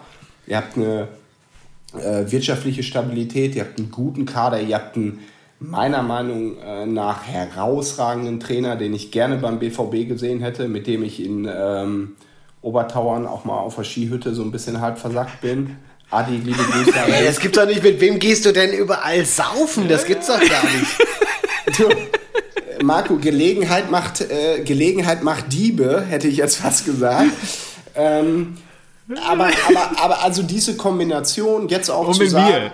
Ja. Genau, genau diese Kombination jetzt auch zu sagen, okay, ein Bobic geht, aber wir halten die Struktur unten zusammen in, mit einem Kaderplaner, der sehr klar ist, dem man auch eine entsprechende Verantwortung gegeben hat, mit einer klaren Identität für diesen Verein. Und wie gesagt, ich, ich war 19 da, ähm, ich war extrem begeistert. Ähm, das ganze Umfeld, äh, diese Rhein-Main-Metropole, also äh, alle, alle atmen da äh, diesen, diesen Fußball und ähm, auch wenn man in der Konkurrenz jetzt um den Champions League Platz steht und den alten Kappenberger äh, Michael Mayer mal zu zitieren, äh, ja. am Ende gewinnt immer der Jäger, selbstverständlich. ich weiß nicht, ob ich die Geschichte jetzt noch erzählen darf ja, oder ob wir jetzt in der, in der Overtime sind. Ich war 2000, 2001 in England auf dem Internat und wir hatten da so eine Pause Anfang Dezember. Und dann sind äh, mein Partneronkel, mein Vater und ich äh, am Vorarlberg Ski gefahren. Und dann sitzen wir im Hotel und dann kommt Meier, Hitzfeld, Henke und Jörg Berger rein. Jörg Berger in diesem geilen, kannst du dich noch erinnern, Skianzug von, was hatte der da immer an? Äh, auch, das hatte Ulsport. Der immer auch, äh, Ulsport. Ulsport. Ulsport. Genau. Dann kam der an, setzte, setzte sich an eine Theke und sagte so in seinem tiefsten Ossi äh, so, jo, da hätten wir mal gern zehn Ziegler. Ja, so. Sind wir so ins Gespräch gekommen, war damals der Zeitraum, wo der Kehl-Transfer äh, Ja. st- steht, wo du erinnerst, In Freiburg. ex- extrem auf der Kippe stand. Der hatte ja einen Vorvertrag bei Bayern unterschrieben, Ja. ähm, hatte schon Handgeld bekommen und ich traf Meier dann als Jungspund in der, in der Sauna und traute mich dann, ihn anzusprechen und sagte, Herr Meier, ich habe mal eine Frage, der Sebastian Kehl, kommt der denn jetzt zu uns? Und dann sagte er zu mir, dann mach dir mal keine Sorgen. Wir werden deutscher Meister. Am Ende gewinnt immer der Jäger. Never forget. Never forget. Das hat er, das, hat Meier dir Ja. in der Sauna erzählt. Ja, natürlich. Marco, Marco- Marco, den Fußball, den du liebst, den gibt's Marco- seit 20 Jahren schon nicht mehr. Marco, Marco, auch das kannst du, äh, kannst du verifizieren, indem du süddeutsche.de oder süddeutsche googelst. Und es gab damals einen Artikel am Wochenende, der hieß Die Hollandisierung der Bundesliga. Das, das Ding lag im Hotel aus und ich bin am letzten Tag äh, ins Hinter da, wo die gefrühstückt haben, Hitzfeld, Henke, Berger, äh, Meier und bin dann hin und habe gesagt, dürfte ich noch mal um ein Autogramm bitten? Und dann sagte Meier, die Süddeutsche, die schreiben eine Scheiße, die Hollandisierung der Bundesliga. ja, so war's. Ja. Michael Mayer. Also ich weiß gar nicht, das ist ja unfassbar, was du für Geschichten erzählst, wen du getroffen hast, was die dir gesagt haben, in welchen Zuständen die waren. Ja. Boah, ist das hart. Ich komme da gerade gar nicht drauf klar. Das ist wirklich. Ja, da gibt's Wir noch mehr im gedacht, so, Repertoire. Okay, also, also nach Corona, du musst mir unbedingt sagen, wo du in den Urlaub fährst, weil ihr habt noch nie, ich glaube, ich habe noch nie irgendeinen Fußballverantwortlichen getroffen. Und anscheinend fliegen dir die ja hinterher. Glaub, Blomfontaine und so. Ja. Harry Redknapp. Harry. Love you. Harry Redknapp. Ja, geile, geile Geschichte auf jeden Fall. Ja, vielen Dank, dass du die hier teilst, auch so halb öffentlich. Also das ist ja schon äh, echt fantastisch. Gerne. Ähm, ja, sind wir mit der SGE durch? Was ist jetzt hier Vorschau? Nächste Woche kriegen- treffen wir aufeinander. Ich muss ja erstmal nochmal Riegel, wir sind so lang, wir, sind, wir gehen hier über die zwei Stunden, ich habe ja erstmal einen Riegel aufgemacht. Ja, du Ähm, bist am Essen. Das erste Till, Mal erzähl doch- bei 77 Ja. Ausgaben futterst du hier in der, der Sorry. Ähm, Ja. Till, erzähl doch mal, was erwartest du vom Spiel am äh, äh, kommenden Samstag? Und ich meine nicht das Abendspiel. Ähm, also jetzt zu BVB Frankfurt oder was? Wo sind wir jetzt? Ja. Ja, ja. Also ich glaube, ähm, ohne jetzt irgendjemandem nahe treten zu wollen, ich glaube, dass der BVB gegen solche Gegner, die einen ähnlich äh, veranlagten Fußball spielen, immer gut aussieht. Das haben sie gegen Leipzig gezeigt, wo sie eigentlich die beste Halbzeit gespielt haben. Ähm, Ja. In Leipzig, zweite Halbzeit, wo ich äh, stehe, wo dann schrieb, diese Leistung muss, muss zwingend die Re Referenz für jede zukünftige Leistung vom BVB sein wenn sie das auf die Straße bringen, dann gibt es nicht so ganz viele Vereine, die das Tempo mitgehen. Aber ich ähm, sehe die Eintracht, die überhaupt nicht ähm, groß beeindruckt ist von so einem Punktverlust, die weiter nach vorne spielen, die den absoluten Glauben haben. Wie gesagt, Hütter macht da einen, einen so exzellenten Job, das kannst du in, in Geld wirklich nicht aufwiegen. Ähm, sind wir dann wieder beim Thema, was, was müssen eigentlich die, ähm, die Entscheidungsträger verdienen, die Trainer, die Sportmanager, die Scouts. Ähm, insofern bin ich da sehr, sehr offen. Ich glaube aber, wenn du die äh, Borussen äh, bei der Ehre packst, wenn du ein bisschen breiter wieder aufstellen kannst als äh, das, was wir jetzt gegen Köln konnten, da sieht es ja ein bisschen besser aus. Sancho scheint auf dem Weg der Besserung zu sein. Wenn er das abliefert, was er vor der Verletzung abgeliefert hat, äh, ich weiß nicht, wer bei euch jetzt auf rechts spielt, aber der, der muss sich schon mal ein Navigationssystem besorgen, weil äh, Sancho, der ist gut drauf. Also, und äh, der ohne, also selbst wenn er jetzt bei Bayern spielen würde, würde ich sagen, ähm, Sancho ähm, in seiner besten Leistung State of Art ist der beste Spieler der Bundesliga. Also dafür lohnt sich wirklich, dafür kannst du wirklich Geld ausgeben. Also ob das jetzt irgendwo, weiß nicht, Kino ist oder Bundesliga, aber dafür kannst du Geld ausgeben, weil der macht jedes, jedes Spiel zum Erlebnis. Wenn das so ein bisschen ineinander greift, glaube ich, wird es ein Sieg für den BVB. Wenn wir aber das schon glauben, was ich jetzt erzähle, dann wird die, dann wird die Eintracht, dann wird die Eintracht so massiv, glaube ich, dagegenhalten, weil ihr ähm, durch die Bank eigentlich äh, charakterlich einwandfreie Spieler habt und dann wird es dann wird's, äh, ein enges Ding. Aber ich glaube, das letzte Spiel in Dortmund war relativ eindeutig. Ne? Ich kann da gar nichts hinzufügen. Marco, wie, wie was nee. erwartest du denn dann, ehrlicherweise? Ähm, also ich glaube in der Tat, dass es ähnlich laufen wird. Wir müssen gucken, dass wir jetzt über die 14 Tage Pause, ich meine, einige Legionäre wurden auch nicht abgestellt, ähm, dass sie wieder alle fit werden, alle zurückfinden und ja, schauen wir mal. Hoffen wir mal, dass Haaland und so fit ist, gesund zurückkommt und dann wird es was das, geben. Hast du das gelesen, was der Kicker heute schreibt über Haaland? Also es gibt eine Pressestimme, äh, Norwegen hat ja gegen die Türkei, glaube ich, 0-3 verloren und es gibt Pressestimmen Correct. in Norwegen, die ihm völliges Versagen vorgeworfen haben. Er hätte, oh. er hätte kapituliert, er hätte sein Land im Stich gelassen. Da oh. muss ich sagen, da muss ich sagen, da wünsche ich mir jetzt die Regel aus dem Handball. Da kannst du ja irgendwie äh, die Nationalelf äh, tauschen, äh, wenn du eine gewisse Ruhezeit hast. Der würde Dann würde er aber nächstes Jahr für Katar spielen. ja, wahrscheinlich ist ja, das so. Ja. Wahrscheinlich ist das so. Okay. Ja, Marco, was erwartest du denn? Ähm, ja, äh, eigentlich, ich habe ja, ich dir ja nach dem grandiosen Sieg gegen die Unioner, der gar nicht so grandios war, wie es äh, das 5-2 vermuten lässt, schon gesagt. Ich freue mich auf das Spiel, weil die Eintracht eben gut drauf ist und sie das alles irgendwie, den, den Wirbel um Bobic und diverse Ausfälle gut verkraftet. Aber genau die Ausfälle sind es auch, die mir so ein bisschen, bisschen Sorge machen. Ich glaube, ähm, weil du ja auch jetzt gesagt hast, äh, wann, äh, wer, wer spielt denn da auf rechts, ähm, dass, wir da, dass wir da vor allem ein Problem haben. Denn eigentlich spielt er ja Durm. Oh, ähm, Erik. Genau, Erik, der wäre natürlich perfekt. Weltmeister Erik, ja. Ähm, gegen Union, ich weiß nicht, ob das dann Barkok letztendlich war, weiß nicht mehr genau, aber es war auf jeden Fall noch nicht mal die B-Lösung, sondern die C-Lösung, weil äh, gleichzeitig glaube ich noch ähm, Tuta ist, oder nee, Quatsch, nicht Tuta, Touré. So, Touré äh, wäre die Alternative, sind aber beide verletzt. So, also haben wir die Situation, dass wir im Gegensatz zum BVB äh, gute Rechtsverteidiger haben, aber halt beide verletzt sind und da auf jeden Fall ein äh, Plan C steht, der dann wahrscheinlich gegen Sancho spielen muss. Und das äh, macht mir natürlich Sorge und natürlich auch das Duell der Topstürmer äh, Silva Haaland. Ähm, ja, Silva liegt ja vorne. Genau, aber Haaland ist natürlich auch bärenstark.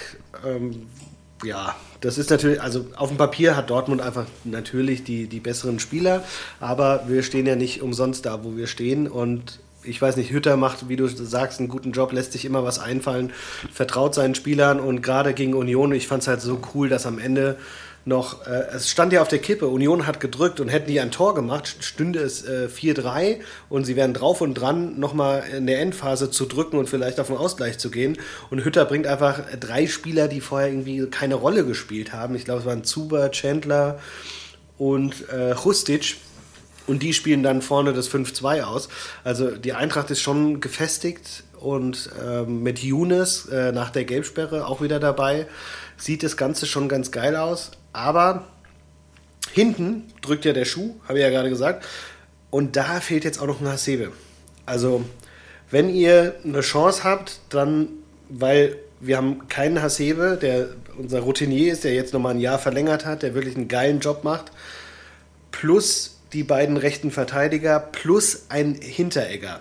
Es sind also vier Stammspieler, beziehungsweise rechts kann ja nur einer spielen, die da nicht äh, auftreten können äh, gegen, gegen Dortmund. Und das macht mir so ein bisschen Sorge. Aber ansonsten bin ich trotzdem guter Dinge. Vielleicht geht das. Also das, was Adi Hütter äh, beim 4-3 äh, gegen Union passiert ist, wäre Peter Bosch nie passiert, Stefan. Ja. Äh, äh, never, never ja. ever hätte Peter Bosch drei Spieler eingewechselt, die zuvor kein Land ja. bei ihm gesehen haben. Er hätte nie äh, verstanden, denen das Selbstbewusstsein zu geben, dass sie es vorne ausknickern. Und das ist Hütter. Also wie gesagt, ich, also ich, bin, ich bin ein Riesenfan. Ich habe nie verstanden, warum man über den nicht mal ernsthaft nachgedacht hat. Und, äh, nämlich, wenn man mal ein bisschen gut recherchiert, dann hätte man gewusst, dass man den äh, für Geld sicherlich auch hätte bekommen können. Ja, ja, er hat auch eine Ausstiegsklausel. Und bist du denn zufrieden mit Rose? Boah, jetzt, jetzt knacken wir die drei Stunden äh, äh, Grenze. Marco, Marco lehnt sich lässig zurück und kippt noch ein. Ähm, ja, natürlich bin ich zufrieden mit Rose. Und äh, was ich sagen wollte, wir müssen ein bisschen weg von diesem ganzen Opportunismus in der Berichterstattung, in der Meinungsbildung. Äh, da gewinnt ein Terzic, der sicherlich ein vernünftiger Trainer ist, der gewinnt mal vier Spiele, aber vorher waren wir doch dabei, äh, fast zu sagen, jetzt müssen wir uns einen neuen Trainer suchen. Also wir müssen mal wirklich ein bisschen langfristiger denken und sagen, ein Rose hat äh, in Salzburg, in Gladbach sehr gute Arbeit abgeliefert und das wird er auch beim BVB. Ähm, ich, ich traue mich das gar nicht zu fragen, ob wir jetzt noch äh, Zeit haben für eine Story über Erik Durm, aber ähm, weil wir gerade über einen Rechtsverteidiger von Frankfurt gesprochen haben. Nein, äh, Rose wird äh, da einen guten Job machen. Ähm, was mich ein bisschen irritiert, ist so seine Aussage in der Gladbach-Karriere äh, zu seiner persönlichen Karriereplanung. Er wollte mit 50 äh, nicht mehr arbeiten. Ich glaube, der ist jetzt 46 oder 47 äh, da wird Watzke ihm auch gesagt haben, äh, Junge, äh, müssen wir dir denn jetzt hier noch ein Kommunikationstraining äh, finanzieren? Das war nicht so schlau, aber gut. Nein, generell glaube ich, ist es der richtige Trainer für den BVB. Also mhm. ähm, wir haben ja vorher über Tuchel gesprochen, ist von seiner Art, von seiner Ansprache, auch von seiner Ausrichtung äh, der richtige Trainer. Und ja. nur weil ein Terzic jetzt eine ganz gute Phase hatte, ähm, wie gesagt, gegen Köln, ähm, habe ich ihn mit dem Schulz, Brandt, Monnier, Reiner äh, in der Startelf gesehen, wo ich sagen würde, das reicht für eine fristlose Kündigung. ja, absolut. Sehe ich genauso. Also von daher freuen wir uns auf Rose. Ab Sommer, Terzic rückt ja auch, muss, kann man ihm ja auch zugute halten, dann äh, wieder ins zweite Glied und muss man mal gucken, wie sich das dann entwickelt mit den beiden und auch vor allen Dingen, wie Terzic jetzt noch weiter performt. Ja, also gerade gehen wir jetzt mal, mal gucken, was in der Champions League noch passiert. Ähm, Terzic, also Hoffnung Terzic wird ein üppig äh, aufgestocktes Salär bekommen, ja, genau. was sich in einer, äh, ich sag mal, Liga abspielt. Da kannst du auch Cheftrainer bei Hoffenheim sein. Das ist kein Geheimnis. Ja. Musst, du keine, musst du keine Internas haben, wird er einfach bekommen. Wie ja. sich das dann auswirkt auf einen Rose, der dann sagt, ich habe hier eigentlich den Nachfolger schon im Co-Trainer-Team, wenn es nicht ja. läuft da wünsche ich den Herren Atz, äh, Watzke, Zorg, Kehl, über den wir heute leider gar nicht sprechen konnten, wünsche ich Ihnen viel Erfolg. Der Dortmunder Frühstücksdirektor. Jo, Marco. Das, das denke ich mir auch. Das habe ich ja auch schon gesagt. Das wird, also an Rose Stelle, das wird mich immer nerven. Wenn ich wüsste, wenn ich rausgekickt werde, haben die sofort Terzic da und ähm, keine Skrupel, das zu machen. Naja, ähm, haben wir noch Punkte? Ich glaube nicht, oder? Wir müssen ja mal. Ja, wir hast ja gerade gehört. Auch. Äh, wir hätten über Kehl noch reden können, über Misslintat und äh, all die ganzen Themen haben wir ja gar nicht angeschnitten. Misslintat ähm. hat ein Vertragsangebot vom BVB auf dem Tisch. Punkt. also, Marco, das wird jetzt aber ein bisschen dauern. Kannst du das mal ausführen, Till? Also sollte sich in der Liga, sollte sich in der Liga von, von Frankfurt bis, äh, weiß ich nicht, was ist ganz unten da, keine Ahnung, sollte sich rumgesprochen haben, dass Schalke. Misslintat. Achso, du meinst nicht die Tabelle, ja. okay. Genau, genau. Also sollte sich rumgesprochen haben, dass äh, er mit Abstand äh, der beste Scout, Spieler, Finder, Sucher, Entwickler ist, den die Liga hat.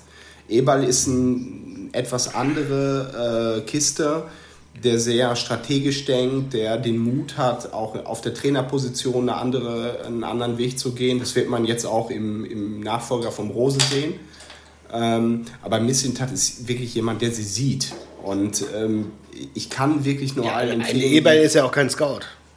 Nein, nein, genau. Ja, ja aber Missintat will ja so in die, in die ähnliche Richtung. Also Missintat sieht sich nicht als Scout. Das ist so ein bisschen gerade auch das Thema ähm, beim, beim BVB oder ist die Schwierigkeit. Äh, Missintat sieht sich nicht als Scout, sondern der sieht sich schon klar als Sportdirektor, äh, was er ja beim, beim VfB auch macht.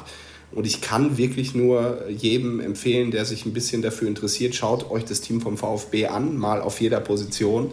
Und dann werdet ihr sehen, dass das wirklich, äh, das sind Potenzialspieler durch die Bank. Ähm, wie gesagt, bitte den Sosa angucken, der, der im nächsten Jahr ähm, sehr, sehr viel Geld kosten wird. Der hat sich jetzt auf einem Niveau stabilisiert, das ist Wahnsinn. Und da ist so viel Geld im Spiel. Wenn die Vereine dann nicht verstehen, dass du eigentlich einen brauchst, der diese Spieler sieht, der auch ein bisschen den Mut hat. Und das war ja so ein bisschen das Beispiel. Ähm, man holt Meunier, Meunier, Meunier, ist auch egal, ist, ist, ist beides scheiße, egal wie man das ausspricht.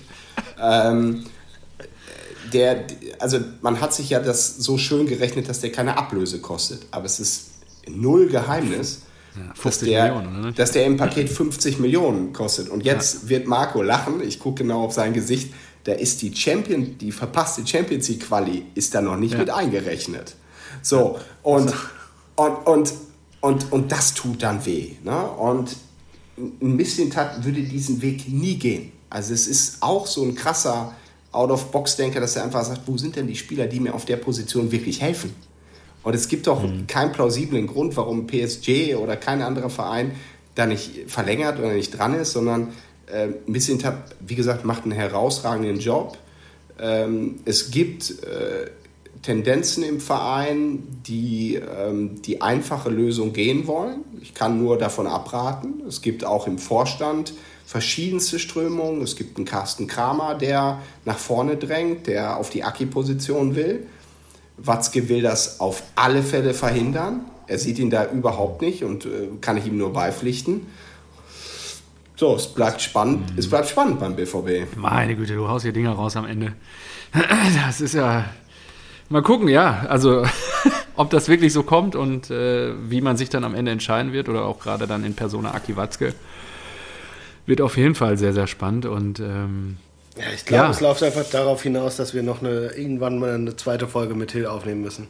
Ja, habe ich ja gesagt. Das, also, ja, ich glaube, wir machen jetzt die zwei Stunden voll. Ich danke dir wirklich herzlich, mein Freund, dass du dir die Zeit genommen hast, hier uns daran teilhaben zu lassen, an deinen Geschichten, an deinen Insights, an all dem, was du so in und um Borussia Dortmund bisher erlebt hast. Ähm, wir haben, glaube ich, alle ein bisschen auch an deinen Lippen gehangen jetzt gerade und ähm, ja, es ist eine besondere äh, Ausgabe, wieder auch mit, mit, einem besonderen Gast. Das war bis dato immer so, wenn wir Gäste hatten. Und ähm, ja, also ich würde jetzt fast sogar sagen, Marco und lieber Till, euch beiden obliegen die letzten Worte. Wir haben jetzt die zwei Stunden gleich voll. Vielen, vielen Dank. Und äh, wie gesagt, äh, nicht nur ein Getränk geht beim nächsten Mal auf mich. ich äh, grätsche noch mal kurz dazwischen, bevor der Gast das Schlusswort bekommt. Äh, es ist der Wahnsinn. Schweden führt 3 zu 0 gegen Kosovo. Polen 2 zu 0 gegen Andorra und Österreich 3 zu 1 gegen die Färöer. Länderspielpause, ich liebe dich. Und der DFB, Till? was, ist, was haben wir denn? Hab ich Achso, immer noch 1-0. Immer noch 1-0, alles ah, gut. Okay.